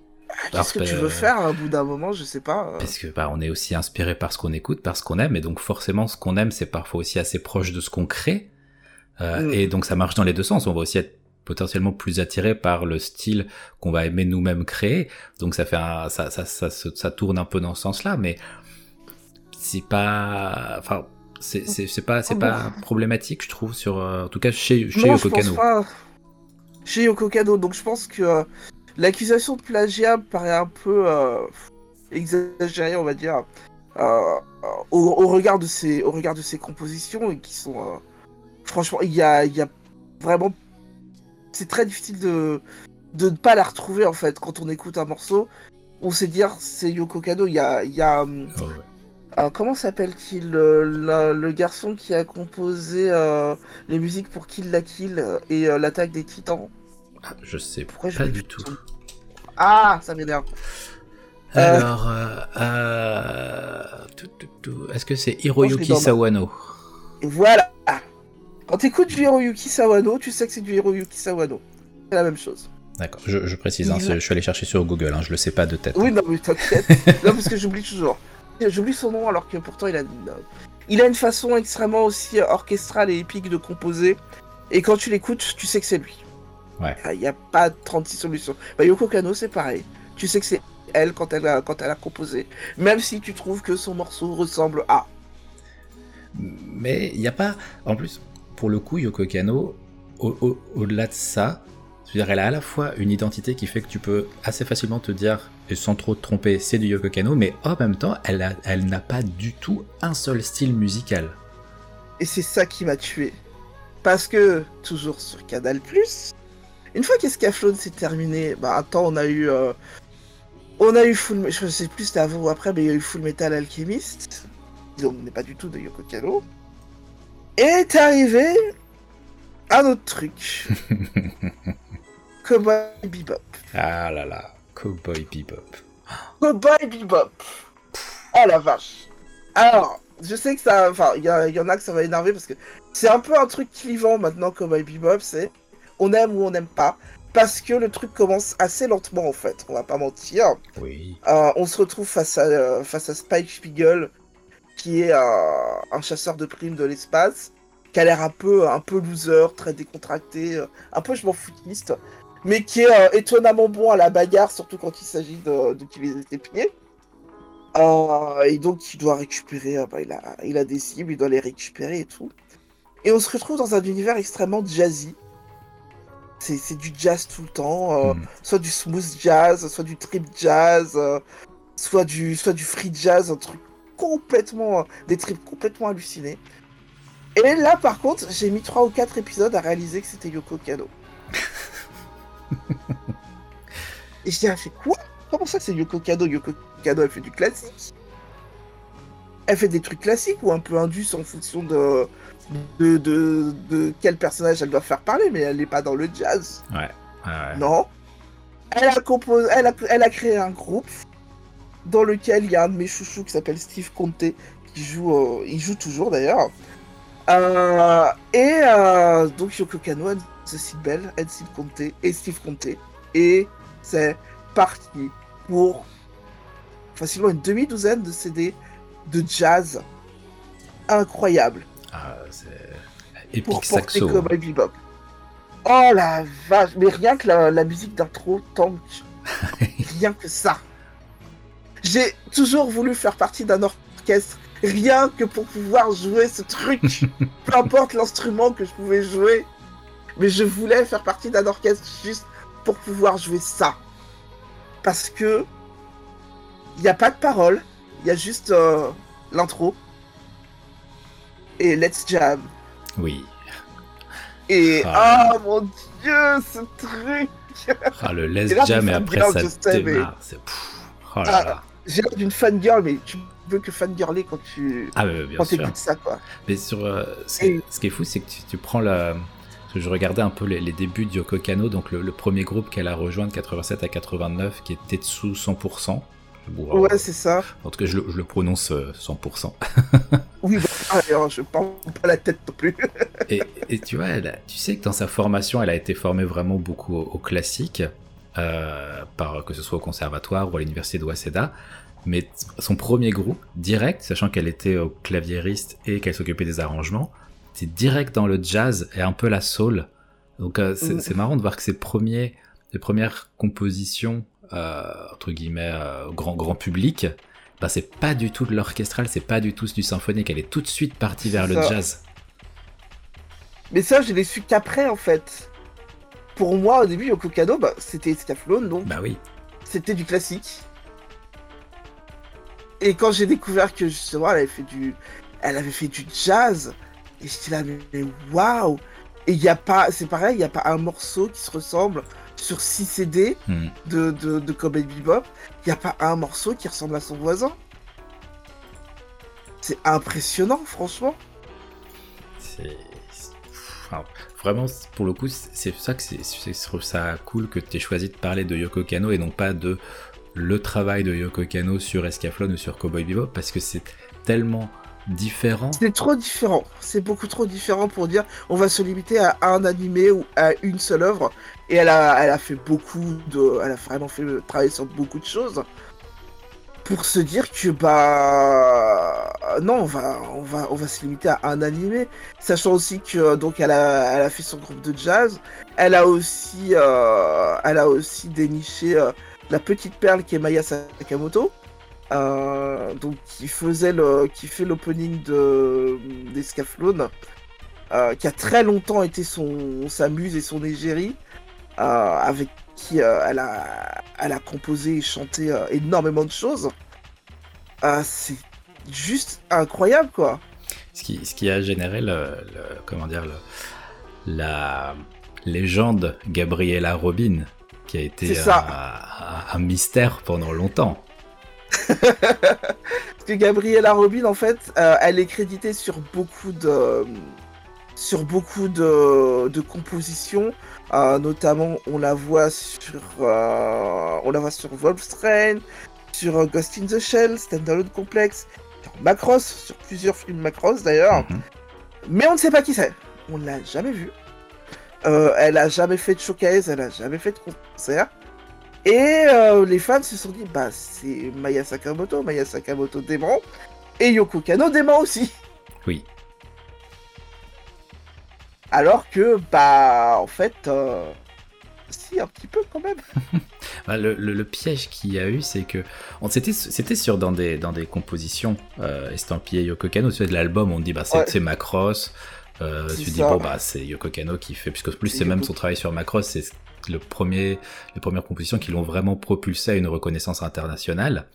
Ouais. Donc, et tu vois derrière des, des trucs qui sont crédités Gabriel Robin, tu fais bon, ça doit être Yoko Kano, sauf que dans les concerts, quand ils venaient, quand il venait, le moment de, jouer des morceaux euh, crédités Gabriela Robin, c'était Maya Sakamoto qui arrivait sur scène pour chanter. Donc... et donc il y a eu un, il y a eu, il y a eu un micmac puisque Maya Sakamoto et Gabriela Robin n'ont pas tout à fait, même si elles chantent soprano les deux, euh, elles n'ont pas tout à fait les mêmes tessitures de voix, donc les gens sont perdus. Eh oui on sait pas et on n'a jamais su qui c'était. Jusqu'à. Bah, il n'y a pas si longtemps. Ouais, c'est assez récent. Hein. Ouais, c'est assez récent. Et surtout qu'en plus, euh, ce qui était très drôle, c'est que pour perdre encore plus les gens, le truc, c'est que pour, les, pour des compositions. Oh, pardon. Pour des compositions, notamment sur Macross, euh, les, les, paroles euh, ne veulent rien dire. Oui. Yoko Kano a créé un langage exprès pour Gabriela Robin, en fait, euh, notamment sur. Il y a une des chansons qui me revient en particulier qui est sur Third Gundam. Euh, je crois que bah, c'est le, thème, euh, le thème de début où effectivement les paroles ne veulent rien dire. Ça n'a, ça n'a pas de signification et on sait pas trop. À part que c'est extrêmement prenant et extrêmement planant. Mhm. On sait pas à qui l'attribuer en fait. On sait que c'est Gabriela Robin, mais on, on l'a jamais vu. Et sachant qu'à quand elle a composé, enfin quand euh, Yoko Kano euh, bah, mettait son, copyright, bah, Gabriela, le copyright de Yoko Kano apparaissait en même temps que le, le copyright de Gabriela Robin. Ah. Peut-être que. Peut-être que. Mais oui, c'est de ce que j'ai compris, cette langue qu'elle a créée pour certains morceaux, ce serait un mélange entre la langue bulgare et le singapourien.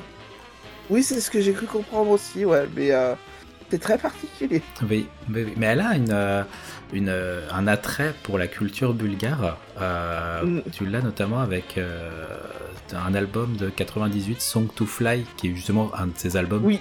qui est pas de la composition, mais qui est beaucoup plus personnel. Euh, Effectivement, ouais. Et là encore, tu découvres une autre Yoko Kano, quoi. C'est ça qui est. tu, tu crois la connaître déjà? T'as, t'as Escaflowne, t'as Cowboy Bebop, t'as Macross, t'as euh, Tetsus euh, 100%, euh, et même des compositions qu'elle a fait pour des jeux vidéo, car oui, elle a aussi composé pour des jeux Elle a vidéo. composé pour les jeux vidéo, ouais. Et, et avec cet album Song to Fly, t'es là, mais en fait, euh, elle s'arrête quand de, de se renouveler de, de... Enfin, c'est, c'est fou. C'est très particulier. hein. Et non, non, elle s'arr- elle s'arrête pas, elle a énormément de choses. Et encore, on a, on a pas, elle a été aussi sur, euh, sur Kids on the Slope, donc sur, euh, c'est du jazz, mais c'est encore un autre, euh, une autre forme de jazz par rapport à Cowboy Bebop. Euh, elle était sur Ghost in the Shell, donc Ouais. qui nous emmène plutôt sur, euh, sur de la techno et euh, techno musique électronique. Où c'est pareil, elle a des, elle a des compositions comme on n'en verra jamais ailleurs, quoi. Ah, pour éviter par contre juste les erreurs euh, enfin sur euh, sur euh, Ghost in the Shell souvent un des morceaux les plus connus qu'on entend euh, avec les chœurs j'ai plus le titre mais Non, ça c'est, Voilà. ça c'est Kenji Kawai voilà ce, pour ce les, les chœurs, ce- ce n'est pas de, de Yoko Kano par contre elle a composé pour la pour la série. la Stand c'est, j'ai- Standalone Complex, Standalone Complex Oui. voilà qui est, la, qui est une série dans deux saisons, euh, donc qui, euh, font 26 épisodes chacune. Donc qui raconte en fait la vie de la, section 9 euh, du Major euh, Motoko Kusanagi. Et euh, donc de, de Batu et, des autres, donc qui vont résoudre des affaires plus ou moins cybercriminelles. Et c'est pareil, c'est un peu le même effet waouh que pour Escaflowne, où chaque, chaque partie euh, chaque personnage donc a, son, a sa musique d'entrée, mais aussi chaque, chaque épisode a une musique qui lui est bien particulière en fait. Euh, j'ai une, j'ai une grosse, euh, j'ai un gros faible pour la musique de, de Monsieur Aramaki, donc qui est le commandant de la, de, de la section, qui a un côté extrêmement militaire, mais aussi très, très nostalgique, très posé. On sent que c'est que la musique nous dit c'est quelqu'un qui euh, va contourner les règles, mais est extrêmement loyal qui est euh, enfin qui est euh, qui est une personne qui s'adapte euh, qui s'adapte à tout tout en tout en connaissant les règles il connaît les règles il s'y adapte et il va les il va les déformer pour les pour les mettre à sa sauce en fait Mm.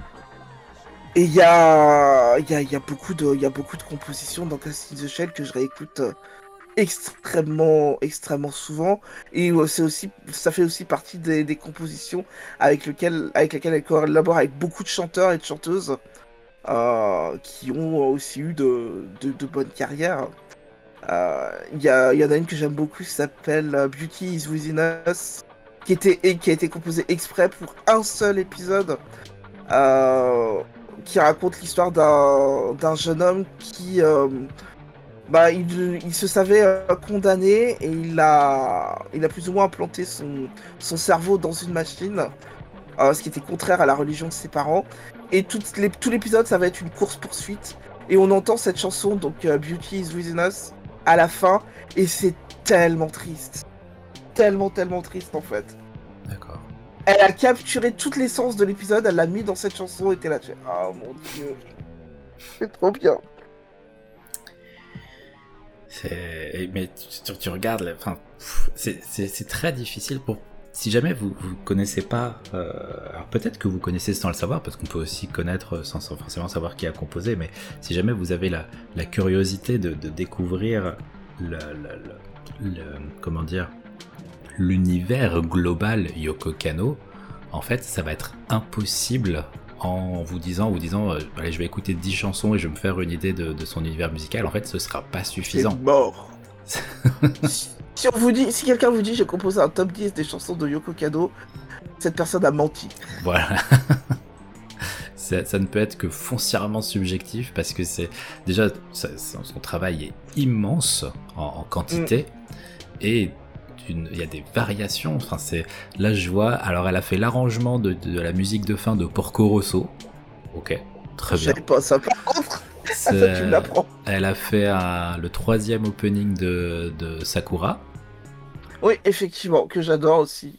Euh, on la retrouve aussi euh, sur des openings de Raxephone.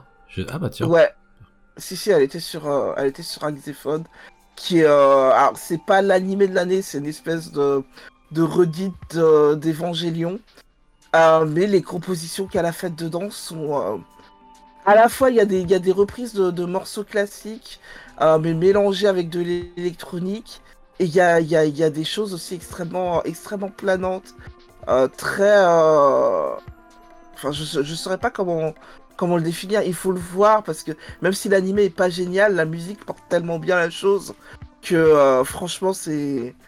Ça, ça, apporte un plus. Ah bah, ça, joue, ça, ça, joue, ça, ça, joue beaucoup quoi. Sincèrement, je, je, préfère un jeu, par exemple dans des jeux vidéo, je vais préférer un jeu moyen avec une bande bonne, une bande bonne sonore qui va du coup me, porter et me participer à l'immersion, participer à l'implication émotionnelle que un bon jeu dans l'absolu avec une musique fade parce que ça joue énormément dans ton dans, l'émotion et donc du, ce que ça va te générer comme souvenir, comme, comme, vraiment comme immersion dans, dans, dans, l'univers que ça te propose.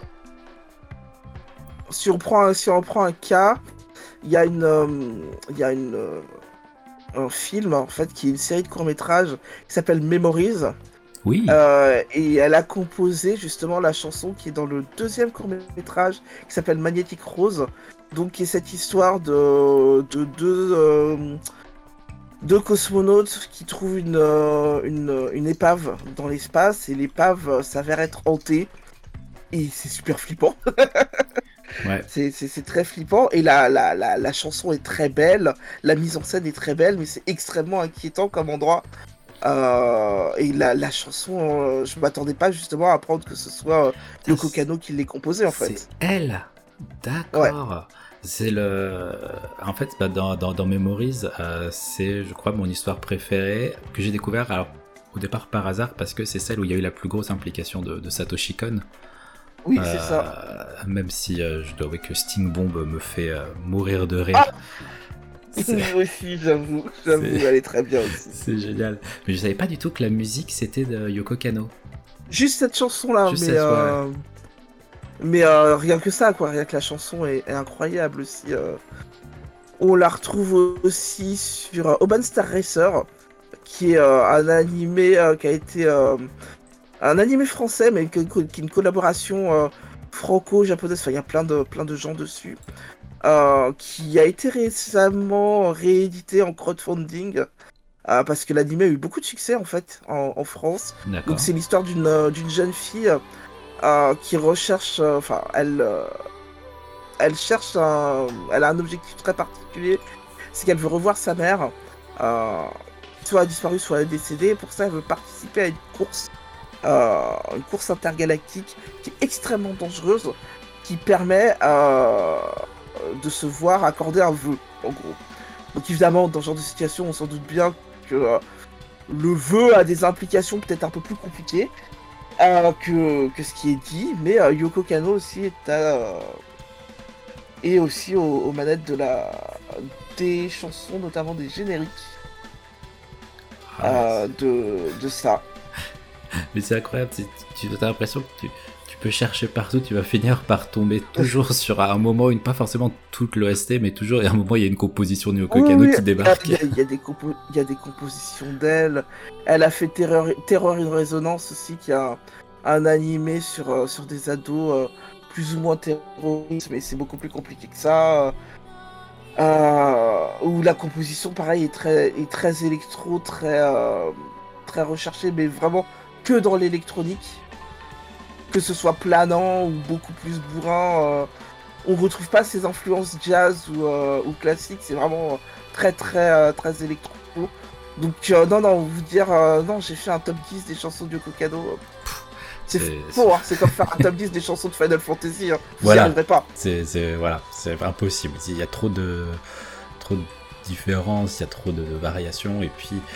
Enfin, ce qui est bien, c'est que du coup, on part sur la présentation d'une compositrice et vous vous retrouvez avec de, nombreuses, de nombreux conseils de visionnage en plus de conseils d'écoute.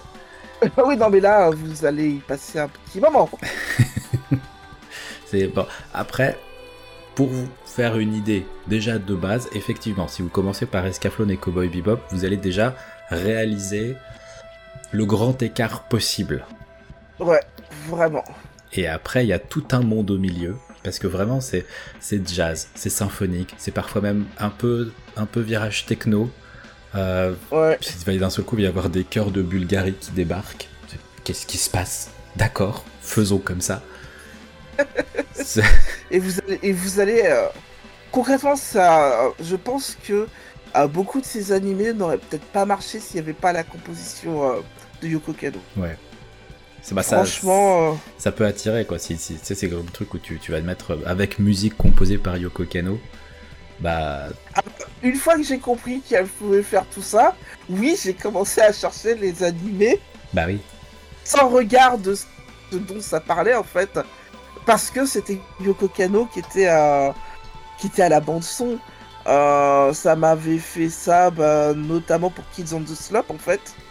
Mhm. Euh, parce que bah autant j'ai enfin j'ai j'étais dans cette phase où bah, les, romances lycéennes ne m'intéressaient pas trop. Parce qu'en gros c'est un peu ça en fait.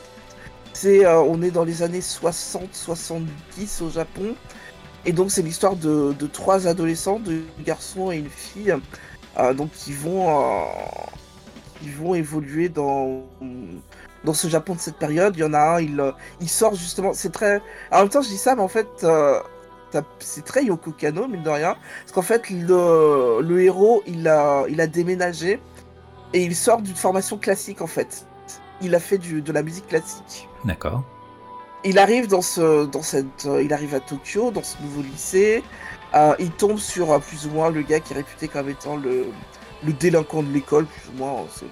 C'est la racaille du coin. mais notre racaille, j'ai une très mauvaise mémoire des prénoms, hein, désolé. mais notre racaille, elle joue dans un groupe de jazz avec un, avec un, lui il est batteur en fait, et il joue avec un, un contrebassiste. Et ils ont besoin d'un pianiste pour, euh, pour apporter du, du son à leur, euh, à leur formation, en fait. D'accord. Et donc, euh, le héros va sortir du carcan du classique, qui est très. tout est très posé, très carré, très, très minutieux, pour pouvoir se laisser aller dans le jazz, en fait. Apprendre à improviser, à écouter ses camarades, pour comprendre quelles sont les différentes variations de jazz. Il va découvrir d'ailleurs des, variations dans le jazz. Il y a un moment, euh, si tu es une personne racisée, il y a un moment extrêmement gênant euh, dans, dans, la série. Euh, à un moment, ils sont engagés pour aller jouer sur une base militaire, donc américaine, donc qui a implanté, qui a implanté au Japon suite à la Seconde Guerre mondiale, donc à la défaite du Japon. Ok, probablement Okinawa. Et Ouais, Okinawa et tout ça. Et euh, donc, euh, ils jouent euh, du jazz comme ils ont appris à le. Enfin, comme leur aîné leur a appris à le faire. Et il y a un DJ qui est là qui dit Ouais, arrête de jouer ton sale, ton sale rap. pardon, n'importe quoi. Arrête de jouer ton sale jazz de N-World. Dis plutôt joue-nous du jazz de blanc. Ok. Moi, je regarde la séquence, je waouh, euh, vous êtes sûr de ce que vous faites?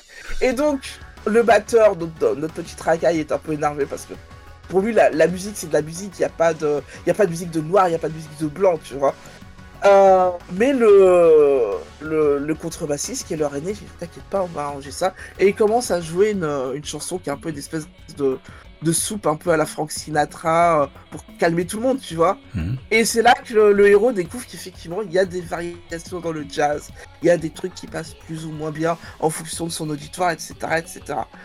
Euh, et c'est effectivement une façon euh, pour lui de faire son, son apprentissage, de grandir dans la musique et de comprendre ce que lui veut faire avec la musique en fait. D'accord. Ok. Et ça, maintenant, mine de rien, maintenant que je le, je le, raconte, effectivement, ça rappelle un peu Yoko Kano et le fait qu'elle soit passée d'un skill à l'autre, en fait. Bah, oui.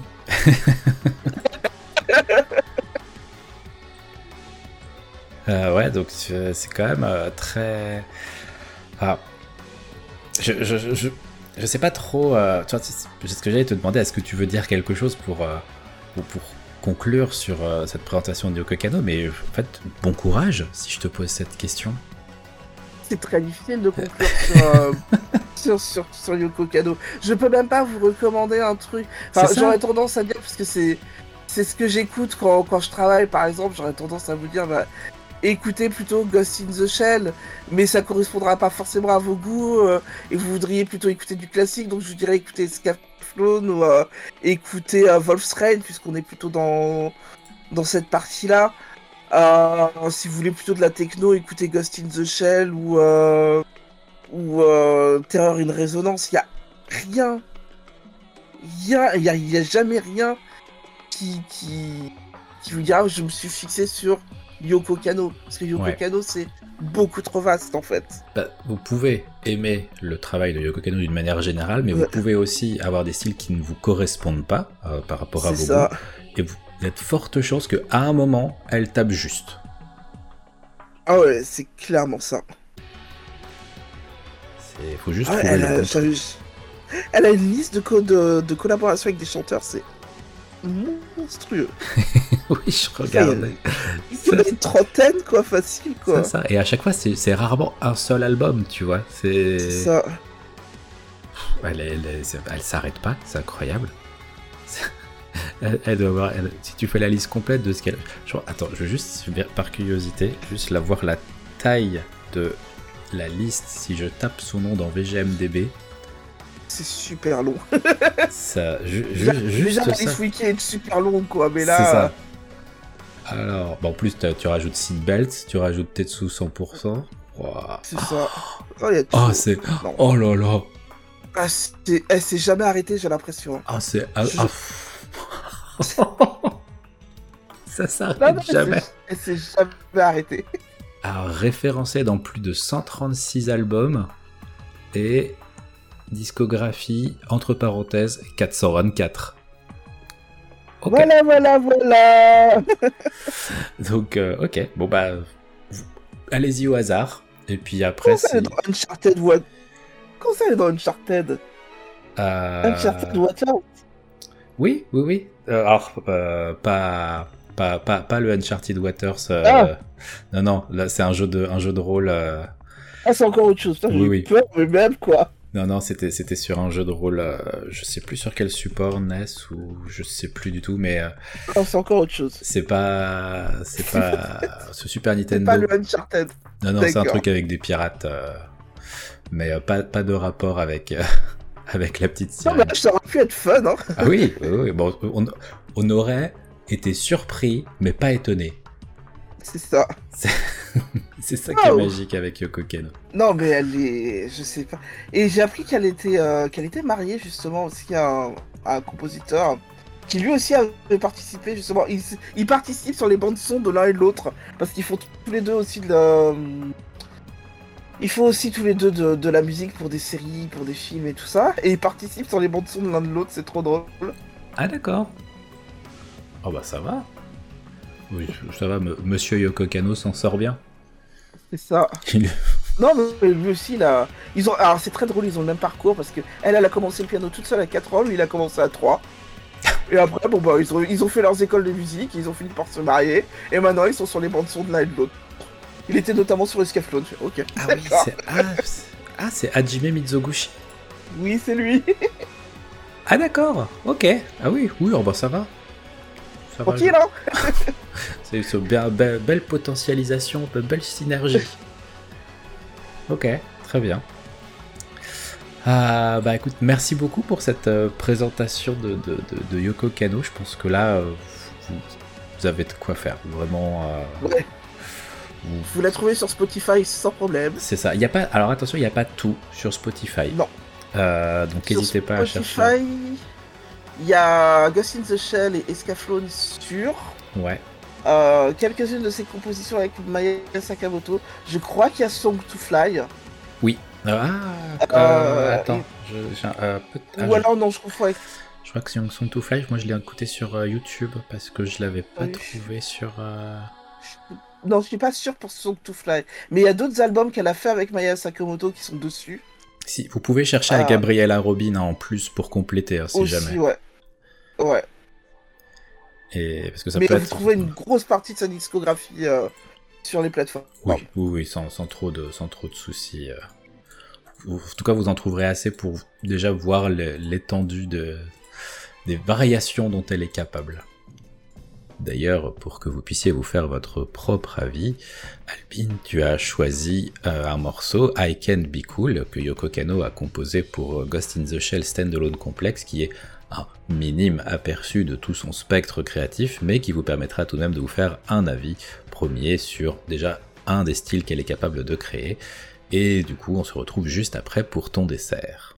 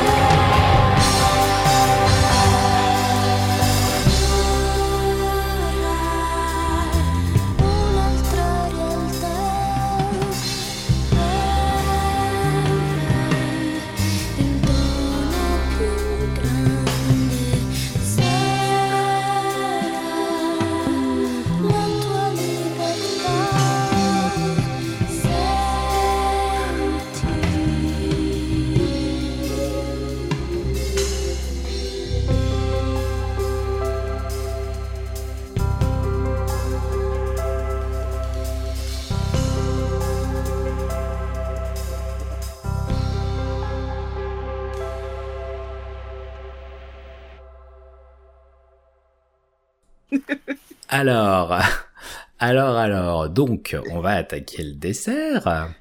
Un dessert qui a commencé en 2002, un dessert qui est pas fini, un dessert qui est, euh, je sais pas, avec tellement de ramifications que je, je pourrais même pas les, énoncer toutes.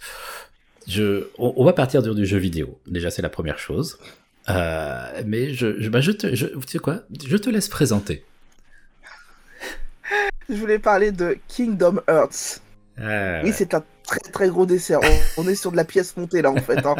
Donc on peut pas la manger tout seul. C'est compliqué. euh, Donc à la base c'est un action RPG euh, donc de, de Square Enix et euh, Studio Disney. Euh, donc qui est sorti sur, sur PS2. euh, Et que donc maintenant on peut retrouver sur, sur toutes les plateformes. Qui nous raconte l'histoire de euh, Sora, qui vit sur, euh, sur l'île du destin, avec euh, Riku et, Kairi, donc ses, ses deux amis. Et ils veulent quitter l'île pour, pour aller explorer le monde. Sauf que le soir du départ, l'île est détruite.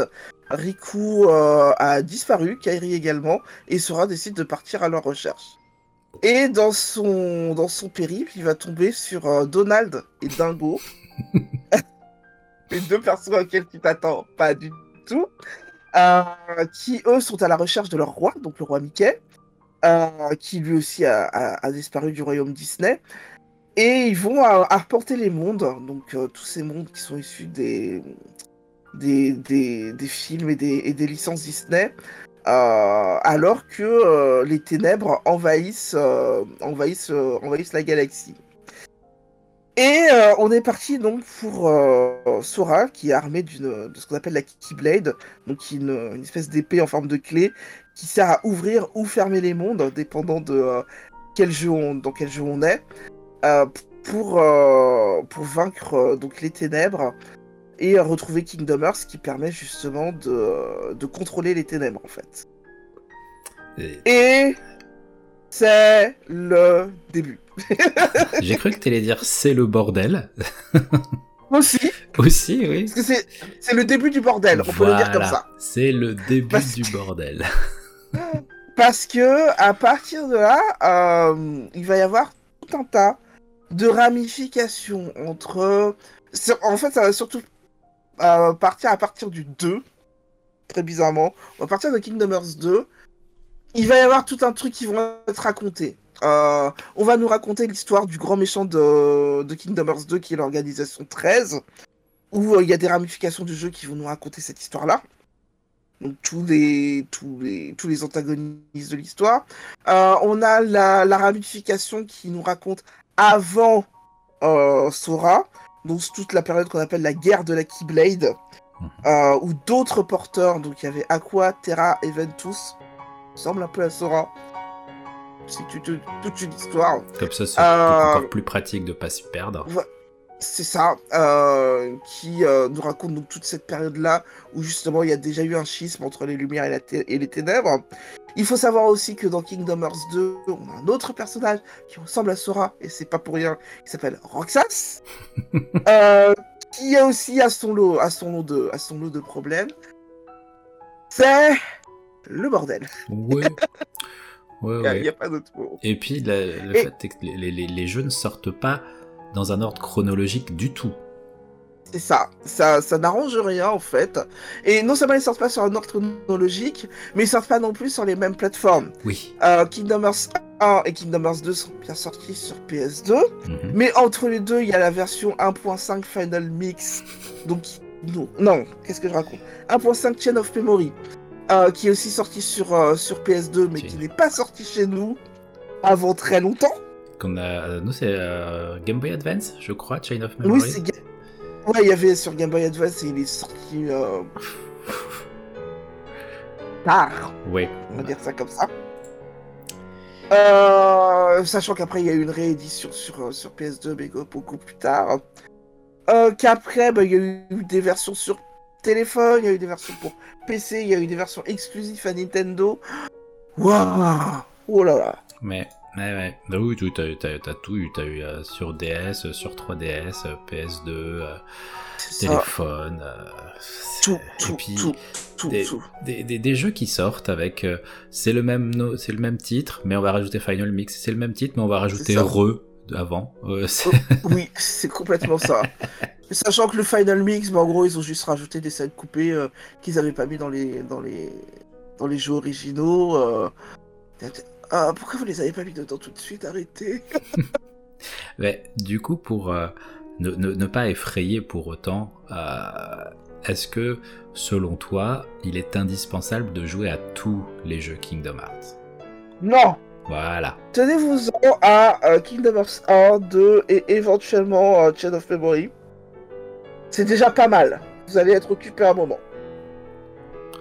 Le reste, c'est juste pour rajouter du lore, en fait. C'est juste ça. D'accord. Euh, parce que si vous voulez connaître certains, certains liens, notamment pourquoi est-ce que la guerre de la Keyblade a existé, oui, vous pouvez jouer au, vous pouvez jouer au précédent, enfin au précédent, à ceux qui ont suivi de fait, mais c'est pas obligé. Pour comprendre le l'histoire principale, le 1, le 2 et Chain of Memories suffisent amplement. D'accord. Il y a. J'ai pas le truc. On n'est pas obligé d'avoir une PS2 aujourd'hui pour jouer au 1 et au 2. Non. Non, on peut le jouer sur euh, PS4 puisqu'il a été. Euh, il a été réédité il y a quelques années déjà. Et on peut le jouer sur PC aussi. Ah. il, est, il, est, sorti il y a pas longtemps, il me semble, sur PC. Si je me trompe pas. Donc, euh, ouais, il est sorti l'année dernière, je crois, sur PC. Donc euh, oui, maintenant on peut le rejouer, on peut le rejouer sur PC aussi. Euh. C'est un jeu, c'est un jeu que j'ai trouvé très fun parce qu'il est assez simple à prendre en main. Donc ce que j'ai pas précisé, c'est que donc on se retrouve dans les univers Disney, mais vu que c'est Square, bah on a les personnes Final Fantasy qui sont là. Donc, en fait, tu peux avoir Sephiroth et Donald dans une même cinématique.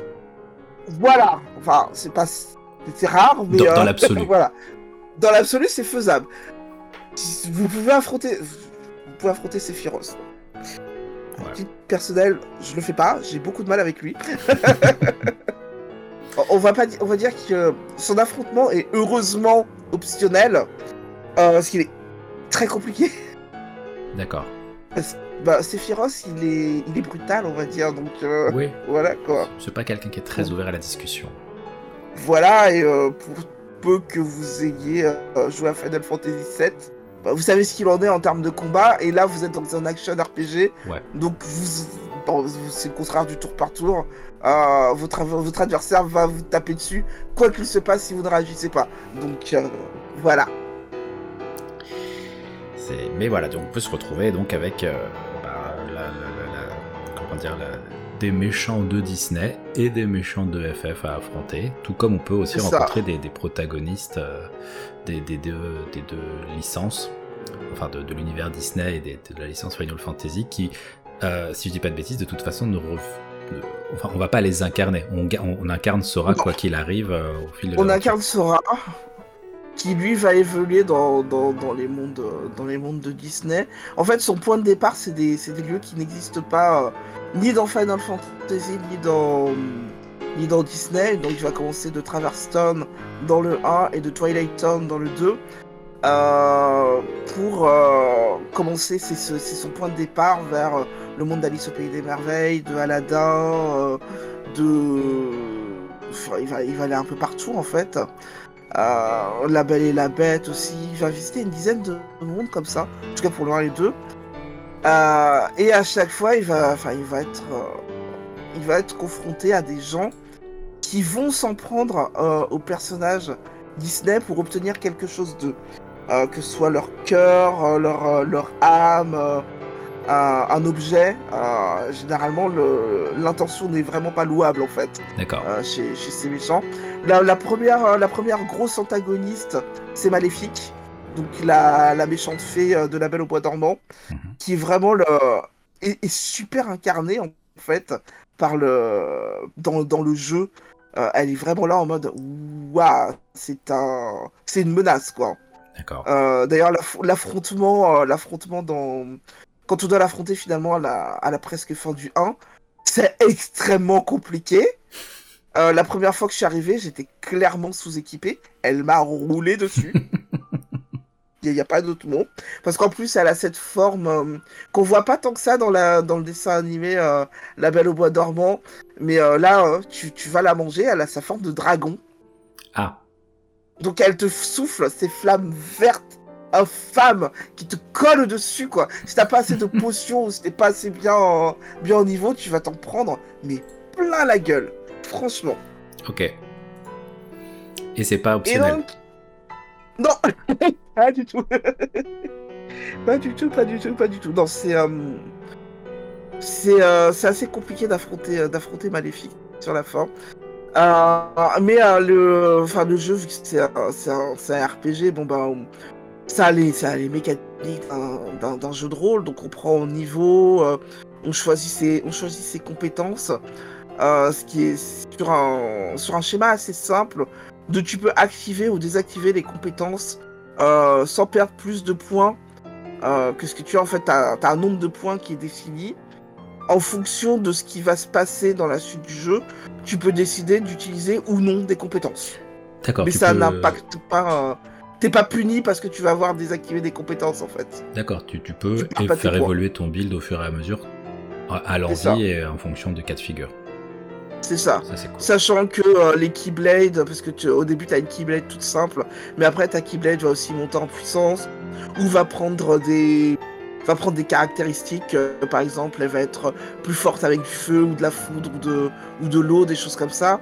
Euh, c'est ce qui va aussi t'aider à affronter certains, certains ennemis. Donc c'est plutôt cool.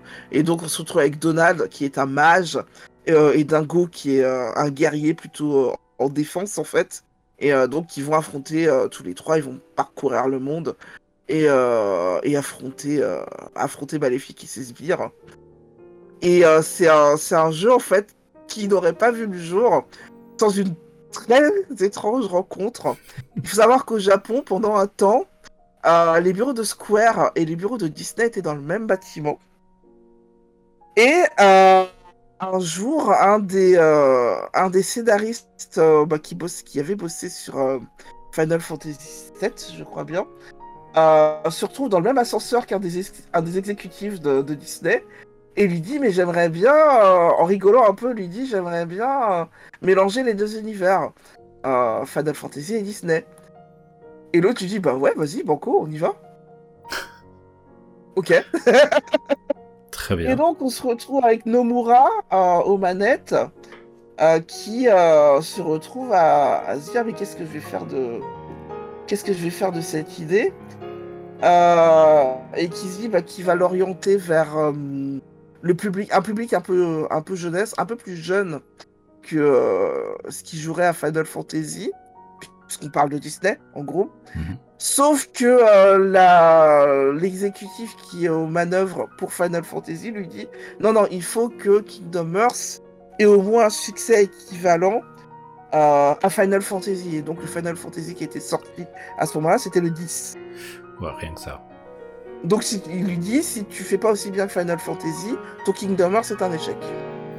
Et donc Nomura commence à bosser sur. Euh, bah, sur l'histoire de sur l'histoire de Kingdom Hearts et donc de Sora et des, des personnages qu'il va introduire euh, dans les mondes Disney. Donc c'est reconstruire euh, les mondes Disney en gardant la cohérence euh, que le public lui connaît. Tout en réécrivant quand même un peu les personnages pour arriver à les intégrer avec les personnages de Final Fantasy, qui sont très connus aussi des, des joueurs. Euh, sachant qu'il fallait pas non plus dénaturer trop les personnages, mais arriver à leur apporter un peu plus de profondeur que ce qu'ils avaient dans les films en fait. Donc et pour Final Fantasy et pour Disney. Donc leur côté apporter un peu plus sombre, un peu plus mature que ce qui que ce qui apparaissait dans les films pour les personnages de Disney. Je suis assez euh, étonné que euh, Disney n'ait pas été plus comment dire étouffant euh, ou en tout cas méfiant bah, vis-à-vis de possible évolution de ces, de ces, de ces personnages, parce qu'ils sont très... Bah, je pense que... Enfin, je pense... J'avoue que j'ai pas trop cherché sur ça, mais effectivement, c'est euh, très surprenant. Euh, mais je pense que comme le Japon, enfin surtout des, des sociétés comme Square, euh, je vais tendre un peu comme Nintendo euh, aussi, sont extrêmement regardants sur leur propriété intellectuelle. Ils sont un peu comme Disney en fait. Hmm. Donc je pense que Square n'a pas voulu aller trop loin dans, le, dans la modification euh, de l'aspect psychologique des personnages, justement pour pas effrayer Disney en fait. Bah ouais. Surtout que t'as potentiellement que euh, une poule aux œufs d'or. hein, là. Oui, il y a déjà une, poule aux, œufs d'or en disant on va faire cohabiter euh, notre conception du jeu à la Final Fantasy avec les univers Disney. Déjà, tu dis tu fais pas n'importe quoi.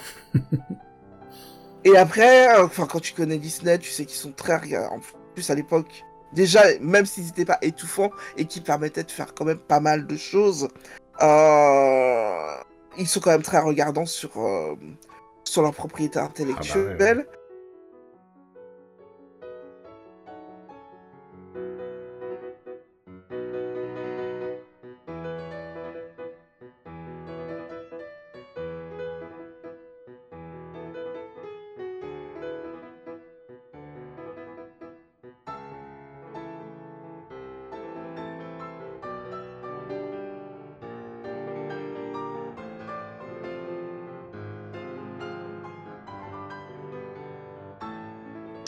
t'amuses pas à faire n'importe quoi, parce que même si c'était Disney Japon, je suppose que Disney Japon rendait des comptes à Disney America. Donc euh, voilà quoi. Ouais, bah, les mieux pas que donc- l'accord s'effrite avec le temps. Voilà. Et donc, euh, c'était c'était très intéressant parce qu'on se retrouve par exemple avec des, des, des- des personnages qui ont des interactions qu'on aurait sans doute jamais vues dans, dans les films. Je pense notamment euh, à la Reine de Cœur et la façon dont elle mène le, le procès de Alice, euh, qui, est, qui est un procès, bah, comme on peut les mener au Pays des Merveilles, donc totalement absurde, en fait. Et on voit la, on voit la Reine de Cœur, on, ce qu'on comprenait d'elle déjà dans le film, à savoir que c'est un personnage qui n'a pas toute sa tête et qui réagit de façon totalement disproportionnée. C'est encore pire dans le jeu en fait. Puisque comme on a la manette en main, on sait qu'on a la destinée d'Alice entre nos mains en fait, Ouais. en tant que joueur. Donc les interactions avec les personnages Disney prennent une espèce d'autre dimension de on a le destin de ces gens ou ces gens ont notre destin entre, nos, entre leurs mains. Dépendant de si ce sont des, euh, des, des alliés ou des ennemis, en fait. Oui. Donc, euh, c'est c'est assez particulier. Il y a, il y, a, il y a des méchants que j'aime beaucoup euh, dans, dans Kingdom Hearts, qui sont tous des méchants Disney. Euh, J'ai une grande admiration pour Ursula. Le combat contre Ursula dans, dans Kingdom Hearts 1 est incroyable. Très compliqué aussi. D'accord. Euh, le combat contre le, le capitaine Crochet aussi dans Kingdom Hearts 1 est waouh. Euh, je l'aime beaucoup, même si faut apprendre à faut apprendre à voler. Voilà, voilà. Je parle des je parle des deux com- je parle des deux combats les plus les plus relous parce que euh, Ursula faut apprendre à nager et euh, les commandes pour la natation dans, dans Atlantica c'est très compliqué à prendre en main. Et Peter Pan faut apprendre à voler. Ouais, alors autant voler, c'est souvent le bordel déjà, mais alors dès que tu as un personnage dans un jeu d'action ou action RPG à, à Ouais. contrôler sous l'eau, compliqué, compliqué, compliqué. Mais euh, j'ai une grosse euh, préférence pour Kingdom Hearts 2. euh, que j'ai poncé, lui par contre plus que le 1 même d'ailleurs. Euh, parce qu'il y avait encore beaucoup, beaucoup plus des, beaucoup plus d'épaisseur en fait. Mhm. Parce qu'en fait, on commence pas le jeu avec Sora, mais on commence le jeu avec un autre garçon qui s'appelle Roxas, qui vit à Twilight Town avec, avec, des, avec ses amis. On sent qu'il est pas tout à fait à l'aise, pas tout à fait à sa place, un peu mélancolique, tu sais pas trop pourquoi. Euh, c'est bientôt la fin des, des vacances d'été. Euh, la rentrée, c'est dans, c'est dans 7 jours. Et on va passer ces 7 dernières journées avec lui. Euh, il va affronter Cypher de Final Fantasy VIII dans, un, dans un combat au corps à corps. Enfin, c'est une espèce de, de tournoi normal quoi. Cypher est aussi insupportable que ce qu'il pouvait être dans FF8. C'est très très drôle. D'accord. Euh, on voit, bah, d'ailleurs, il y a Fujin et Raijin aussi qui sont là. Ah. Euh, ah, ils sont là aussi, euh, incarnés un peu plus, peut-être un peu plus jeunes que ce qu'ils sont dans FF8, mais, mais voilà. Et on comprend en fait que tout ce qu'on a vu dans le 1, donc les, les manigances de Maléfique, les problèmes avec, avec Kingdom Hearts et les ténèbres et tout ça, euh, vont servir d'introduction à une espèce de plus grand complot encore Ok. Qui introduit euh, l'organisation 13, donc sont euh, des antagonistes nés des ténèbres euh, et qui cherchent aussi Kingdom Hearts parce qu'ils veulent, le faire leur.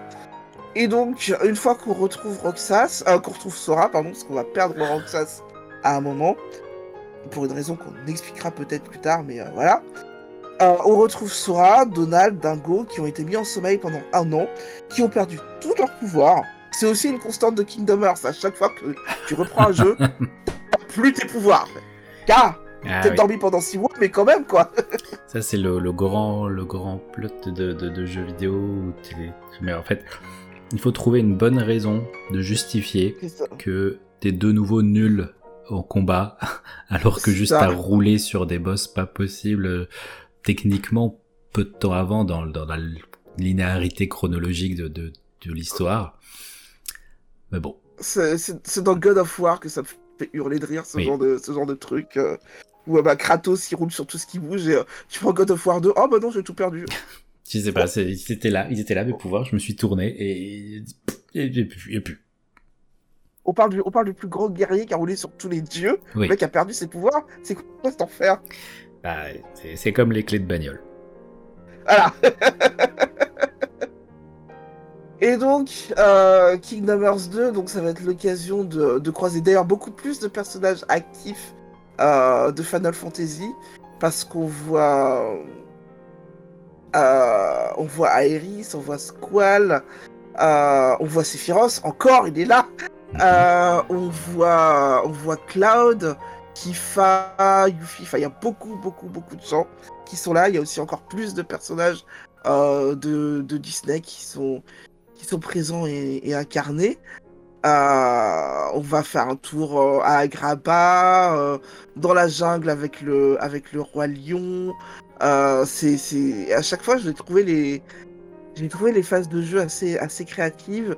Tout ce Mhm. qui était raconté, notamment sur le fait que Sora, donc même s'il a perdu ses pouvoirs, ah bah, il a grandi. C'est un ado qui est un peu plus, euh, un peu plus de un peu plus énervé que, que ce qu'il était euh, dans, la, dans le précédent opus, où c'était encore un peu un enfant. Là, il est euh, un peu plus en ombre et un, peu plus en ombre et lumière. Et j'ai adoré cette, cette partie-là, en fait, où justement il doit, il doit retrouver ses, ses camarades, Riku qu'il avait complètement perdu de vue euh, suite à la fin du 1, et euh, justement lutter contre, contre l'organisation 13, qui a aussi pas mal de, pas mal de squelettes dans son placard. Ouais. Donc euh, c'est vraiment très très prudent en fait comme, comme aventure. C'est pour euh, d'un point de vue euh, jouabilité, parce que tu, tu nous parlais notamment de, de combats assez difficiles euh, contre certains boss. Est-ce que euh, malgré tout le jeu reste accessible sans qu'on soit entre guillemets un pro gamer Non, t'as pas vra- vraiment pas besoin d'être un pro gamer pour jouer à, à Kingdom Hearts. Ce qui pouvait faire peur, ce qui m'avait longtemps fait peur d'ailleurs, moi, dans les, dans les Final Fantasy, c'était le principe de, de magie et d'altération d'état, mhm. en fait. Euh, surtout les altérations d'état, j'ai une peur panique de ces trucs-là, en fait. Donc, il n'y a pas d'altération d'état dans Kingdom Hearts et il y a beaucoup de magie. Euh, mais qui s'utilise extrêmement simplement, en fait. On comprend très vite euh, sur qui tu peux utiliser quoi et sur qui tu dois éviter d'utiliser quoi. Euh, T'es beaucoup à affronter tes ennemis euh, au corps à corps et plus tu montes en compétences, plus tu, vas, tu peux avoir des combos, des parades euh, que tu comprends très facilement. Donc il n'y a pas, de, y a, y a pas de, de problème. Arrivé à la fin, euh, le jeu t'a suffisamment accompagné euh, dans, dans ton évolution pour comprendre comment tu peux prendre ton boss final et euh, réussir à l'affronter. Il y a beaucoup plus de séquences qu'on appelle les Quick Time Events Oui. qui permettent aussi de, d'affronter ton, ton adversaire de façon bien plus épique, bien plus spectaculaire que ce que tu pouvais faire dans le 1. Donc, non, non, franchement, t'as pas besoin d'être un, d'être un hardcore gamer qui a poncé Skyrim ou Elden Ring pendant des jours pour. ça. Pour, pour jouer à Kingdom Hearts, franchement, c'est un jeu qui, qui se joue très très facilement. Et c'est peut-être ça que j'aime, que j'aimais bien aussi. Et j'ai l'impression qu'on a un peu perdu euh, sur, des, sur des jeux euh, que maintenant on demande d'être très réaliste, très exigeant, euh, un peu plus, un peu plus sombre, un peu plus, comment dire, un peu plus bah, très dark et où on demande aux joueurs d'être d'être vigilant surtout. Je dis pas qu'il faut pas être vigilant quand tu joues à Kingdom Hearts, mais tu as cette possibilité de d'un peu plus voir l'action arriver vers toi en fait sans être totalement en panique parce que justement tu sais ce qui t'attend et tu sais ce qui tu sais que tu sais que l'ennemi tu vas pouvoir le vaincre parce que même s'il t'accule t'as le temps de réfléchir en fait. Oui. D'accord. Par rapport à, bah, si je prends maintenant les, les action RPG de maintenant bah, comme euh, bah, comme Elden Ring Putain, la panique. Ah bah après, cette formule-là est particulière. Encore, il commence doucement euh, et euh, notamment dans, FF16 là qui, vient de sortir, à mm. avoir des, options d'accessibilité assez intéressantes, notamment. ouais, j'ai vu ça. Un équipement qui va te faire que tu vas esquiver euh, plus facilement, voire automatiquement, que tu vas utiliser tes potions sans avoir à y penser, etc. Pour rendre le, mm. jeu accessible sans que il y a un niveau de difficulté qui va rendre les ennemis avec tellement peu de points de vie que tu vas perdre le côté épique du combat puisque tu vas avoir l'impression complètement de lui rouler dessus. Là, le jeu te donne vraiment l'impression que t'es un pro du combat, que euh, tu t'en sors trop bien, c'est hyper chorégraphié et tout. J'aime beaucoup ce côté-là. oui, moi aussi. Hein. C'est très sympa d'avoir aussi des jeux qui ont côté euh, récompense euh, sur la, le, fait de, de, ne pas lâcher, de, progresser, etc. Mais mhm. ça ne doit pas être je pense, indispensable. on peut très bien euh, offrir parfois, alors ça, ça dépend aussi de la, philosophie des, créateurs, des créatrices des jeux, hein, c'est, ça rentre dans ce, ce cadre de réflexion-là, mais c'est vrai que si, Kingdom Hearts permet de donner déjà, t'affrontes souvent quand même des, personnages que tu connais, euh, que ce soit par les jeux FF ou par les univers Disney, donc peut-être que t'as connu quand t'avais 10, euh, 12 ans, et que bah, tu les as détestés pour leur rôle d'antagoniste. Et là, de, les affronter, bah, je pense que tu es, content si tu peux garder ce, côté épique dans, l'affrontement. C'est ça. Bah, ce qui m'a fait ça euh, dans Kingdom Hearts 1, c'est euh, le combat justement contre Ursula, qui est euh, dans, dans, La Petite Sirène, qui est pourtant pas un film que j'apprécie beaucoup. le combat final contre Ursula est quand même assez compliqué. Parce qu'elle a, enfin, elle a, elle a, elle a quadruplé de taille, elle provoque des tempêtes, des tornades, faut l'affronter, t'as besoin d'un bateau pour l'affronter. Là, t'es dans l'eau, t'es en l'air, tu dois, tu dois pouvoir les, tu dois pouvoir l'esquiver tout en, tout en esquivant tout ce qu'elle t'envoie à la figure. C'est, on arrive à un niveau du jeu où clairement le jeu commence à te tester en disant est-ce que t'as bien compris tout ce que je t'ai appris? Ouais. Et euh, dans Kingdom Hearts 2, c'est surtout, euh, on a moins ça avec les, les antagonistes Disney, on a plus ça avec l'organisation 13, dont on finira par affronter les, affronter les membres. Euh, j'ai un, un, amour particulier pour le combat de, de moitié de jeu, celui contre Demix. parce que c'est un des un des, membres de l'organisation. Et Demix, il a cette particularité de faire des clones de lui-même. Déjà, il joue de la musique, il a une sitar. ok. Ce que je trouve à hurler de rire. Il joue de la musique. Et l'une des conditions, parce qu'il y a, un truc que je, trouve très drôle dans Kingdom Hearts 2, qui sont les combats motivés par des conditions, c'est que euh, de temps en temps, le jeu va te dire tu dois détruire les clones de Demix. Euh, qu'il a créé sur le terrain. Donc les clones se promènent partout. Toi, tu dois utiliser tout ce que tu as, les projections, la magie, euh, le fait d'aller très vite au corps à corps pour les affronter. Tu ne peux pas taper des mix. Si tu n'as pas battu les 10 clones sur le terrain, c'est game over. Ok. même si Demix, il lui reste 1% de ses, de ses, points de vie, ouais, qu'il a provoqué cette attaque, si t'as pas battu les 10 clones sur le terrain qui sont en train de se promener absolument partout, c'est game over pour toi. Ouais, c'est un peu Et... un PS check, ok. La, la première fois que j'ai fait... J'ai mis une heure à le battre. Ah bah oui.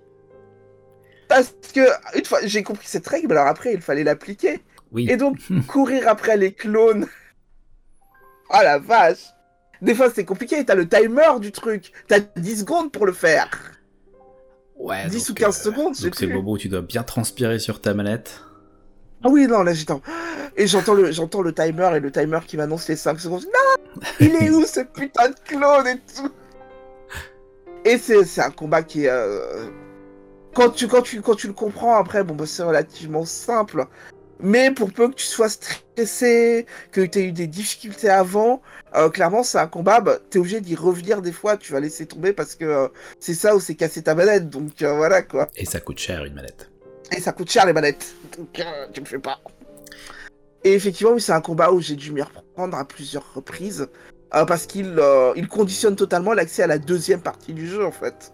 D'accord. Si tu passes pas ce combat, tu fais pas la suite. Voilà.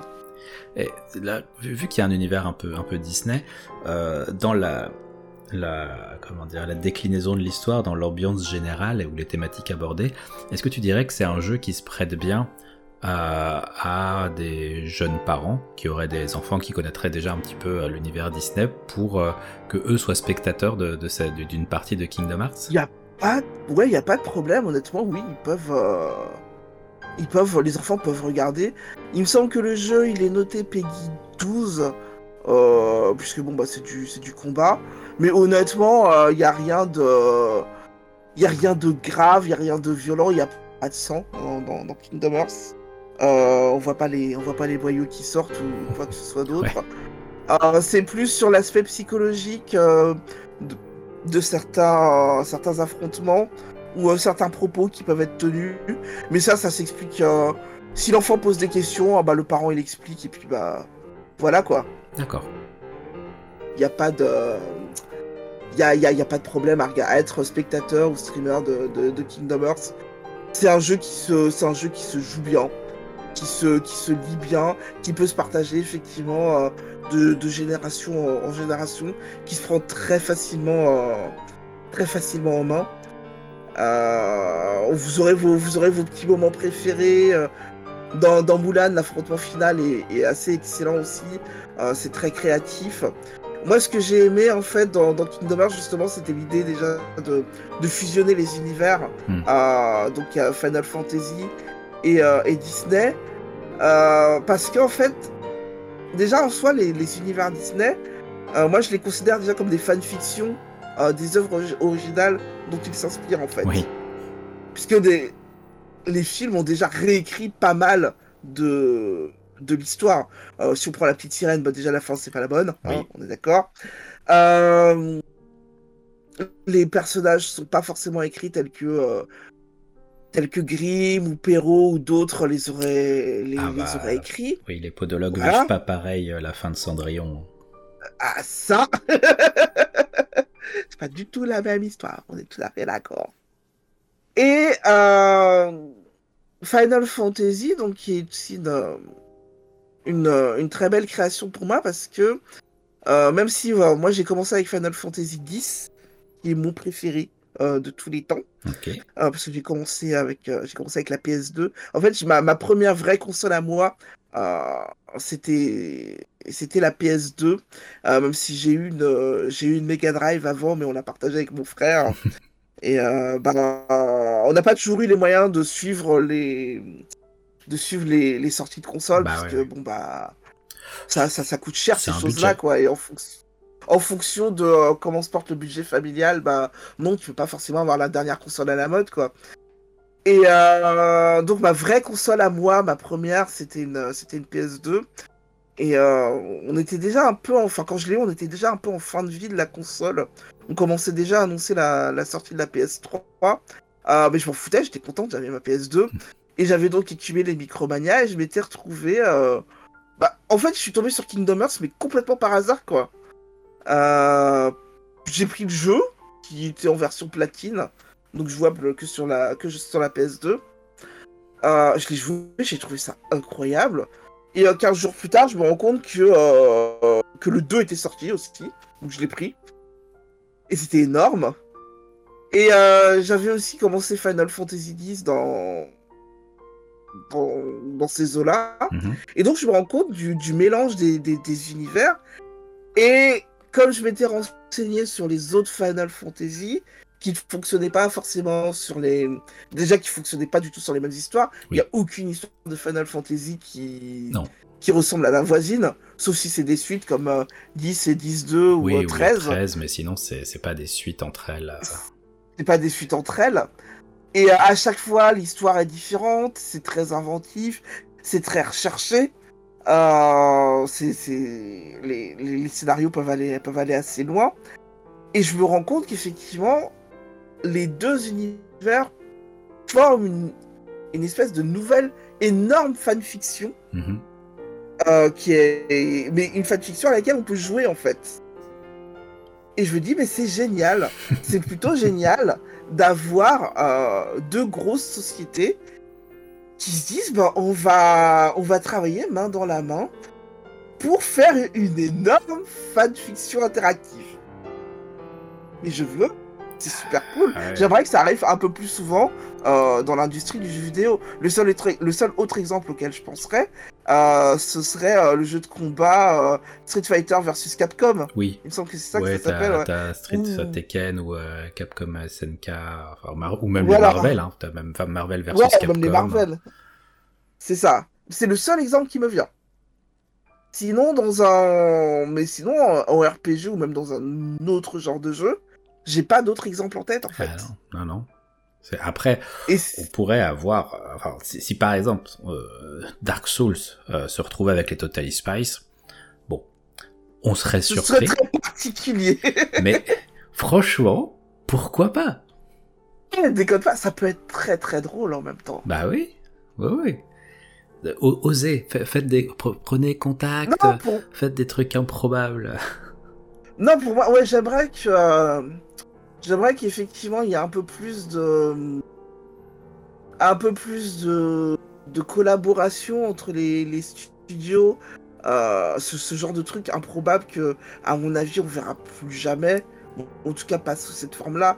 Parce que. Euh, clairement, c'était vraiment très, très, très, très bien vu. Surtout qu'ils ont fait le choix d'avoir un personnage original qui Sora, hmm. donc il n'est ni lié à Final Fantasy, ni lié à Disney, euh, et qu'ils ont pris pour, euh, pour ces sidekicks des personnages qui ne sont pas euh, des personnages principaux de Disney. Donald, c'est un personnage, je vais pas dire c'est un personnage secondaire parce qu'il a, il est, il est très apprécié, il a toute une bibliographie qui est absolument incroyable. Si tu prends tous les, tous les tous les strips que Don Rosa a fait, ça tient sur 24 tomes. Ouais. Toutes les histoires de Donald tiennent en 24 tomes qu'on trouve chez Glénat une somme absolument incroyable. Alors si vous, si vous achetez tout, vous allez voir une idée. Euh, Dingo, c'est Dingo, c'est aussi, bah, c'est carrément vraiment un personnage secondaire qu'on retrouve surtout dans les dans les cartoons et dont on se rappelle parce qu'il y a eu ce, ce merveilleux film qui est Dingo et Max. Oui. Mais euh, c'est ils ont fait le choix justement de ne pas le faire collaborer par exemple avec euh, un personnage comme Mickey qui est plutôt un personnage secondaire donc oui, en retrait. même s'il a son importance quoi il est très en retrait parce que justement si tu fais collaborer Sora et Mickey c'est trop incarné en fait et on a besoin que Sora euh, on a besoin de prendre la main sur Sora et de se sentir incarné dans Sora en fait. C'est ce qui fait que même du côté des, Final Fantasy, en fait, tu vas jamais te retrouver avec une équipe où d'un seul coup tu vas avoir euh, Cloud, tu vas avoir Squall, tu vas avoir euh, Tidus, et du coup Sora se retrouverait entre guillemets en second plan d'un jeu qui serait fait pour des fans de Final Fantasy. Or là, c'est une fusion de mondes pour des potentiels et par la suite pour des fans de Kingdom Hearts. Oui, c'est complètement ça. Et là, effectivement, on a des. C'est plutôt les fans de on parle des fans de Kingdom Hearts, on parle pas des fans de, Final Fantasy. et on parle pas des, fans de Disney, c'est vraiment les fans de Kingdom Hearts. Parce que même les persos Disney ont des personnalités très différentes par rapport à ce qu'ils sont dans les films ou, ou dans les licences Disney. et c'est peut-être ce qui me fâche un peu avec le, dernier opus de Kingdom Hearts, mhm. donc le 3. Euh, que j'ai commencé, que j'ai eu un peu de mal à finir parce que déjà, euh, message aux développeurs, faites des hubs accessibles aux personnes qui ont des problèmes de vue. Dans Kingdom Hearts 1 et 2, les dialogues, les, enfin les boîtes de dialogue, le menu est extrêmement lisible, c'est écrit gros, il n'y a pas de problème. Dans Kingdom Hearts 3, Square, ils se sont dit, ah bon, bah, on a plein d'espace, pourquoi ne pas l'utiliser? Tout écrit petit. J'ai pas fini le jeu. Ah, bah, Par contre, je l'ai vu en stream. Et c'est un vrai problème euh, sur. As les, les, textes en eux-mêmes des fois, ou euh, pendant qu'ils parlent. Les textes sont écrits, les textes sont écrits petits. Et moi vraiment j'ai un, un, gros handicap sur euh, sur ça. Mais même quand on n'a pas une vue à 10 sur 10, genre quand on se tape un, je sais pas un 7 ah sur 10, des fois c'est compliqué. Bah. ou même juste quand t'es fatigué. Déjà. Et que t'as pas envie de... Quand t'as pas envie de plisser les yeux sur l'écran, c'est le soir, tu veux juste faire une partie et tout, et que tu te retrouves avec euh, une migraine parce que t'as juste plissé les yeux parce que tout est écrit petit, mais euh, voilà quoi. Et pour un jeu qui est euh, initialement un portage enfin un jeu sur console, ça veut dire que si tu joues sur ta télé, tu joues plus éloigné que si tu quand tu joues à que ton écran de PC quand tu joues sur PC. C'est ça. L'écran il va être plus grand, il va être plus éloigné, donc forcément capter l'information et se concentrer sur par exemple du texte devient plus compliqué. C'est-à-dire ce qui est bien pour certains trucs où tu peux mettre les sous-titres à une taille que tu veux, tu peux même mettre un fond blanc ou un fond noir en fonction pour mm. que ça ressorte plus facilement. Ah oui, autre chose, euh, chers développeurs de jeux vidéo, Arrêtez de mettre des dialogues pendant les combats. J'ai pas le temps de les lire. Je suis concentré à essayer de pas mourir en fait. Du coup, je rate une partie de l'histoire et ça m'énerve. Mais bah, j'avais vu un stream euh, FF16. Est-ce qu'on en parle des. Euh... Allez, Falrog Vas-y, mon grand Allez, Falrog Ah non, mais. Moi, je l'ai mis en mode automatique. Hein. J'ai mis l'objet pour qu'il vive sa vie parce que. Sérieux, je crois que beaucoup de streamers vont le faire parce que c'est insupportable en fait. Ah, c'est. Non mais puis ils, se parlent entre eux, tu sais, ils sont là, ouais, euh, on s'était déjà combattu il y a 15 ans, je mais heureusement que je regarde ça, mais du coup je viens de me manger un coup pour lire ce, que tu viens de dire. Parce que je suis obligé de choisir, je peux pas lire l'action et lire le texte. Oui, non, c'est insupportable.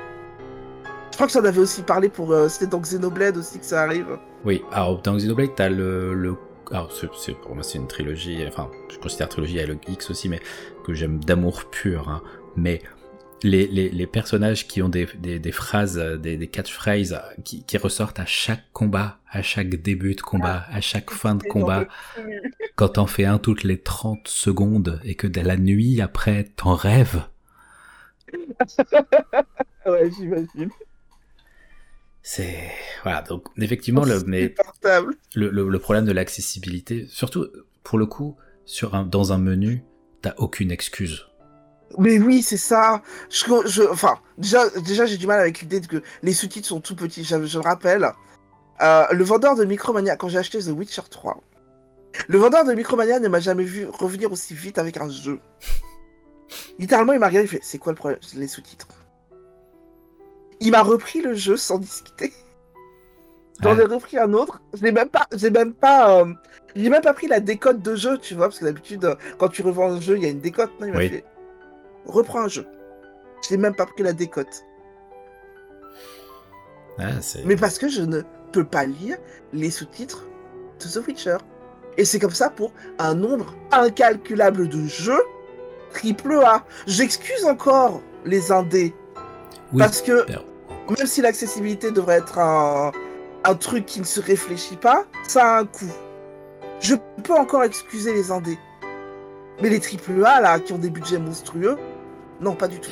Ah, et vraiment, mettez au moins des fonds, parce que quand votre texte il est en blanc et que ça se passe sur une journée ensoleillée, même si tu as une bonne vision, même si tu es à 10 sur 10 à chaque œil, tu es obligé de te concentrer pour bien lire ce qui est écrit. Mais doit dire, oui, mais vous... j'ai vu, un- vu un gars qui disait, oui, mais c'est la vision artistique du truc. Je, me- je, je me tape la vision artistique truc. Je veux jouer. Oui, Si tu veux que je vois ta vision artistique, permets-moi de jouer au truc. Et du coup, t'as pu finir le 3 quand même Ou euh... Non, je l'ai pas fini, je Ah l'ai bah. fait en stream. Ok, ouais, bah. Et, euh, et mais euh, enfin ça, pour moi à force ça change rien que je le vois en stream ou que je le joue. J'ai le problème, comme je disais avec le 3, que il y a eu un changement de direction dans la gestion du 3, visiblement. Et Disney s'est beaucoup plus impliqué dans, notamment dans les, dans l'élaboration des mondes, mais aussi dans les interactions avec euh, ces PNJ mhm. donc tous ces, tous ces personnages. Et j'ai eu l'impression de revoir les films que j'ai vus. Euh, c'est notamment extrêmement perceptible sur la Reine des Neiges et les nouveaux héros. Ok, Euh, où je me dis, mais ça sert à rien, j'ai les DVD, ils, sont là. oui. J'ai j'ai vu la Reine des Neiges. euh, je sais que Elsa, à un moment, elle va péter un câble et provo- provoquer une sacrée tempête. Ou que Baymax, il va faire ci, il va faire ça, il va, il va dire ci ou ça. Et que ça va être plus ou moins une mission d'escorte.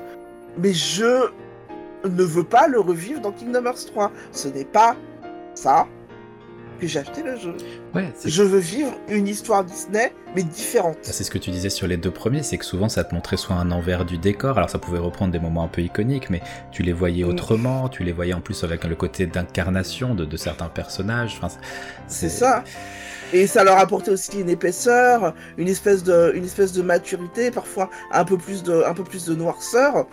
Euh, pas forcément jusqu'à ce qu'ils deviennent complètement vilains, mais qu'ils aient un peu plus de, un peu plus de caractère. Ouais. Là, j'ai pas ça dans Kingdom Hearts 3, et c'est dommage parce que, au vu de ce qui a été investi dedans, Ah, ouais. j'aurais voulu le voir en fait. C'est ça qui me, c'est ça qui me manque. Il y a des moments très iconiques, il y a des moments très intéressants dans Kingdom Hearts 3, mais ça, notamment, j'ai adoré Hades. Hades, c'est absolument incroyable dans, dans, dans la première partie de Kingdom Hearts 3, mais ça me manque le fait qu'il le soit et que beaucoup d'autres personnages ne soient que ce qu'ils sont dans les films, Oui. en fait.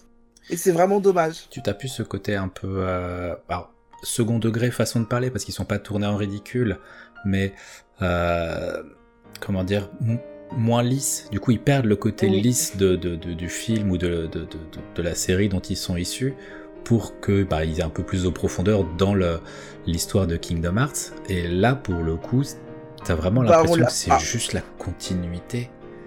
De, Oui, et de- j'ai l'impression que c'est ce que Disney voulait, que ce soit vraiment la continuité de leur licence. Et euh, bah, ce qui est, euh, ce qui est le, enfin, je veux dire, c'est la direction que prend à peu près toute leur, euh, tout leur matériel en ce moment. Si on prend Marvel, c'est que de la continuité de licence, Ouais, en fait. Oh, il n'y a aucune Euh, prise de risque. hein.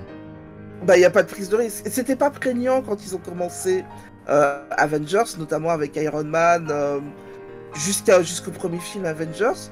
Mais quand Disney a racheté Marvel et que donc ils ont continué, euh, notamment avec euh, Civil War, Endgame et toutes les séries qu'ils ont imbriquées dedans, là c'est vraiment toutes les séries, tous les films Hmm. sur tous les super-héros, c'est c'est vraiment que de la continuité euh, de licence.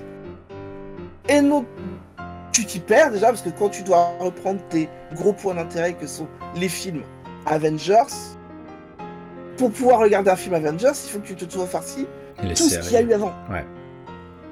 Pour moi, maintenant, j'en suis à un point où c'est pas possible. Ah. Je préfère regarder One Piece d'un bout à l'autre que de reprendre Avengers.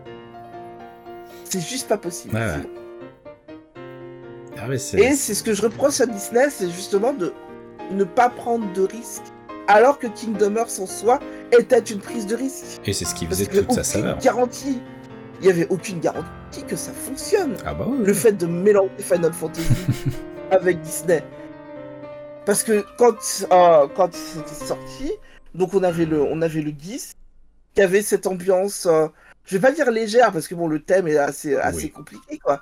Mais c'est, c'était très nouveau, l'univers était quand même très coloré, euh, les personnages étaient très abordables, euh, c'est, des ados qui vont, de rien, euh, si on prend, si on prend pas Lulu et Auron, ça reste des ados qui parcourent le monde. Oui. et qui, qui se découvrent et qui et qui découvrent qu'ils ont une destinée plus grande que, que ce qu'ils ont. Mais ça, c'est le cas de beaucoup de personnages dans, dans des, dans des histoires d'aventure. Et euh, alors que dans. Enfin, peut-être le 7 et le 8, même si les personnages sont ados, ça reste des univers plus sombres en fait. Hmm. Surtout pour le 7 d'ailleurs. Et on se retrouve donc avec cet univers qui est un peu plus coloré du Final Fantasy X. Disney qui a toujours été un univers extrêmement, extrêmement pop, extrêmement coloré, même en, même en abordant des thèmes plus sombres. Et là, on se retrouve avec Kingdom Hearts au milieu. Ça fait, ça fait des chocs à pic, ça fait Kingdom Hearts. C'est bah, pour, pour quelqu'un qui voudrait se lancer aujourd'hui, en 2023, dans Kingdom Hearts, euh, tu peux facilement conseiller donc les, il y a des, des versions un peu regroupées, euh, je crois genre Bah, un- je dirais 1.5 le- Final Mix, etc. Voilà, je dirais le, le 1.5 ou le 2.5 Final Mix. Prenez celui-là. Vous aurez le Kingdom Hearts. Le prenez le 2.5 Final Mix. Vous aurez Kingdom Hearts 1, le 2, le Chain of Memories, et c'est parti. Et ça permet d'enchaîner sur le 3 pour ceux qui voudraient compléter, mais est-ce que Voilà. on peut s'arrêter à la fin du 2 Moi, je pense qu'on peut s'arrêter à la fin du 2. En attendant un hypothétique 4 qui a été annoncé, mais euh, entre m'annoncer un jeu et Oui. euh, le voir arriver, voilà quoi. Il paraît que ça va, ça va lancer un nouvel arc. Donc si ça se trouve, euh, si ça se trouve, on n'aura peut-être pas les déboires qu'ils ont eu avec le, avec le 3. Et euh, la chose se passera euh, peut-être très différemment. Ils auront notamment écouté les fans sur le fait que euh, il faut que Disney accepte de lâcher un peu de l'est sur ce qu'ils veulent faire de leur licence et permettre un peu à l'esprit créatif de Square de, de se manifester quoi. Ouais, c'est. Mais en tout cas, n'ayez pas peur. C'est une série qui peut faire peur. Euh, bah, quand tu regardes la quand tu regardes la chronologie, euh, si tu trouves une chronologie de Kingdom Hearts, tu regardes le truc, tu fais wow, Oui. euh, j'approche pas ça. voilà. Vraiment, ne Mais vous arrêtez pas à ça. Honnêtement, prenez prenez Final euh, 2.5 Final Mix, vous aurez les deux jeux, vous allez les enchaîner, sachant que vous pouvez jouer les deux jeux indépendamment puisque vous pouvez lancer le 1 en même temps que le 2, vous aurez deux sauvegardes différentes. Et puis bah voilà, c'est parti. Euh, franchement, euh, commencez, que- commencez par celui-là? Et puis bah vous prenez pas la tête. c'est un univers à parcourir. euh, vous verrez des trucs, euh, vous verrez des trucs Disney qui vous rappelleront vos visionnages de films. Vous allez bien rigoler parce qu'il y a des moments très très drôles. J'adore Donald Ah, dans. Kingdom Hearts. ah oui. Il est absolument incroyable. Le dou- Alors, je regrette euh, juste que euh, dans le 2.5 disponible actuellement, ils aient pas repris euh, le doublage français. Ah. Euh, non, qu'est-ce que je raconte? C'est dans le 3 qu'il n'y a pas de doublage français. Dans le 2.5, on a le doublage français. D'accord. Voilà. Et le, dou- le doublage français est excellent. Il y a notamment mon doubleur, mon doubleur euh, Donald Renew, euh, qui double Sora. C'est lui, qui double euh, Shinji dans Evangelion, notamment. Ah oui, oui, oui, Euh, bah oui. il, il double Titeuf aussi. euh, Enfin, il est, je, je- je l'adore. Il a, il a des voix absolument incroyables. Euh, et donc c'est lui qui double, qui double Sora. Et le doublage français est vraiment, vraiment très, très bon. Donc euh, vous pouvez le jouer en japonais, hein, c'est pas un problème. Euh, mais je veux le en français parce que c'est et rien que pour les voix, tout est vraiment très, très bien fait. Et puis surtout si. euh, pour les, les voix, notamment des, des personnages de, de Disney euh, sur euh, des, des- les films qu'on connaît, est-ce que euh, les voix sont quand même assez proches ou est-ce qu'on on, on tique Oui, un les petit voix peu? sont proches. Ok. Non, non, les voix sont proches. Je crois même que c'est le doubleur officiel pour Donald, il me semble. J'ai un trou pour ça. Mais ouais, les voix sont, les voix sont quasi les mêmes que, que celles que vous connaissez. hein. Et idem pour les, enfin, les voix. Je crois qu'ils n'avaient pas de voix française pour pour des. Bah, de toute façon, il n'y avait pas de voix pour les Final Fantasy 7 et 8. Donc en fait, Qual et Cloud ont des voix incarnées, en fait, dans les dans Kingdom Hearts. Et il me semble que la voix du Cloud de Kingdom Hearts 2 est la même qu'on entend dans Advent Children, Final Fantasy 7, Oh. le film. Ok, Il me semble que c'est la même. d'accord. Donc, euh, jouez-le en français, franchement, c'est très, très agréable. Toutes les voix sont, sont quasiment les mêmes que celles que vous aurez entendues dans les films Disney ou dans des Final Fantasy une fois qu'ils ont été doublés. Donc, euh, voilà. Bon, voilà, vous avez de quoi faire. Ce- Parce que Vous, ça, aurez, vous aurez vraiment de quoi faire, surtout que le jeu fait. Chaque jeu fait entre 40 et 60 heures, quand même. ouais, donc Donc, euh, avec de vous- multiples univers à découvrir. hein. C'est vraiment ça aussi qui est, est un vrai plus. euh. Et encore, je dis 40 et 60 heures quand vous y allez euh, tout droit, quoi. Si vous commencez à, si vous commencez à grinder, euh, à vouloir prendre du niveau ou à faire les mini-quêtes, euh, vous êtes parti pour du 100 heures à chaque fois. hein. Donc, Prenez votre temps. prenez tout le temps qu'il vous faut. faites des pauses pour écouter du Yoko Kano. Ouais, et savourez aussi la, savourez aussi la très belle musique, euh, les très belles compositions. Ah oui. Euh, qui sont ah elles sont incroyables aussi. Euh, les musiques de combat je les adore. Les musiques de combat sont géniales. Bah, c'est- Yoko Shimomura euh, pour voilà. les trois jeux. qui- Oui. Alors, euh, ça, ça peut vous surprendre si jamais vous ne le savez pas, mais c'est une, une des compositrices principales de, de Street Fighter 2 oui aussi j'ai halluciné quand j'ai appris ça je trouvais ça génial et de certains RPG Super Mario euh, sur Voyage au centre de Bowser, euh, Partners in Time, etc. Voilà. Il y a donc, FF15 aussi, elle. Enfin, c'est ça, part dans tous les sens. Elle avait fait, d'ailleurs, petite trivia hein, que je trouve assez marrant. Donc Yoko Shimomura qui fait la musique de de, de, de Kingdom Hearts, de, des trois Kingdom Hearts. Euh, un, de ses pro- un de ses premiers jeux pour lesquels elle a composé, c'est Adventures in the Magic Kingdom. Oh, c'est marrant, ça. où on incarne donc Mickey, Donald et Dingo qui euh, vont ouvrir un grand parc Disney. Donc en fait, elle a plus ou moins démarré euh, dans un jeu avec les trois, euh, trois, trois personnages importants de, de Kingdom Hearts. Voilà. fun, ça Ça me fait. C'est sorti en 89-90. Euh, et euh, c'était sur Nintendo. Et voilà, c'est. Je trouve, je trouve ça marrant qu'il y ait une espèce. De, la, la boucle est bouclée. Donc, ah euh, et s'il y a un truc que je vous que vous devez aussi écouter euh, c'est les chansons de Hikaru Utada ah bon, toutes, de manière générale. oui déjà écoutez Hikaru Utada de façon générale mais les chansons qui ouvrent à Kingdom Hearts 1 et 2 Ah, sont incroyables ah ouais, c'est- Et si, vous voulez me perdre avant même de commencer le jeu, vous mettez le mus- la, la musique euh, d'intro, euh, Dearly Beloved, donc le menu Ouais. d'entrée de Kingdom Hearts. Vous mettez ça, celui de Kingdom Hearts 2. Je vais poser la manette, je vais rester dans les vapes pendant 15 minutes parce que j'adore cette chanson. Ah, le, les, les... il y a des versions. euh, les Piano Collection sont. Oui.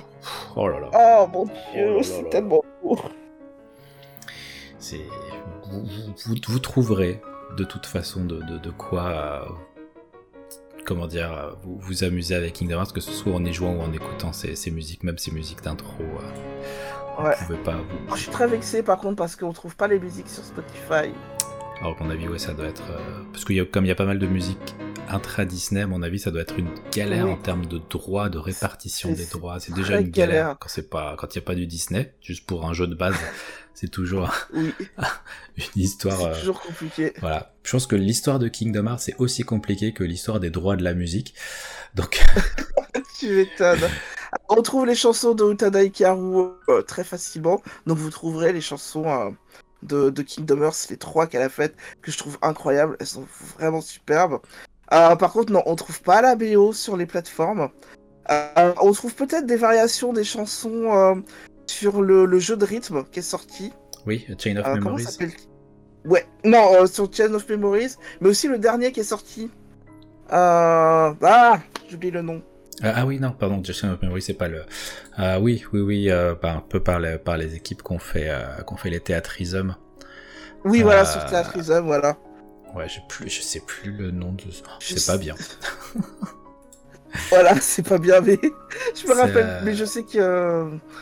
Je Mais, sais qu'on en euh, Melody trouve, of Memory. mais- Voilà, Melody of Memory, c'est ça que je cherchais. Euh, mais effectivement, sur Spotify, c'est un peu compliqué d'avoir les versions. euh, On trouve des versions retravaillées, euh, reprises, remixées, mais on trouve pas les versions originales.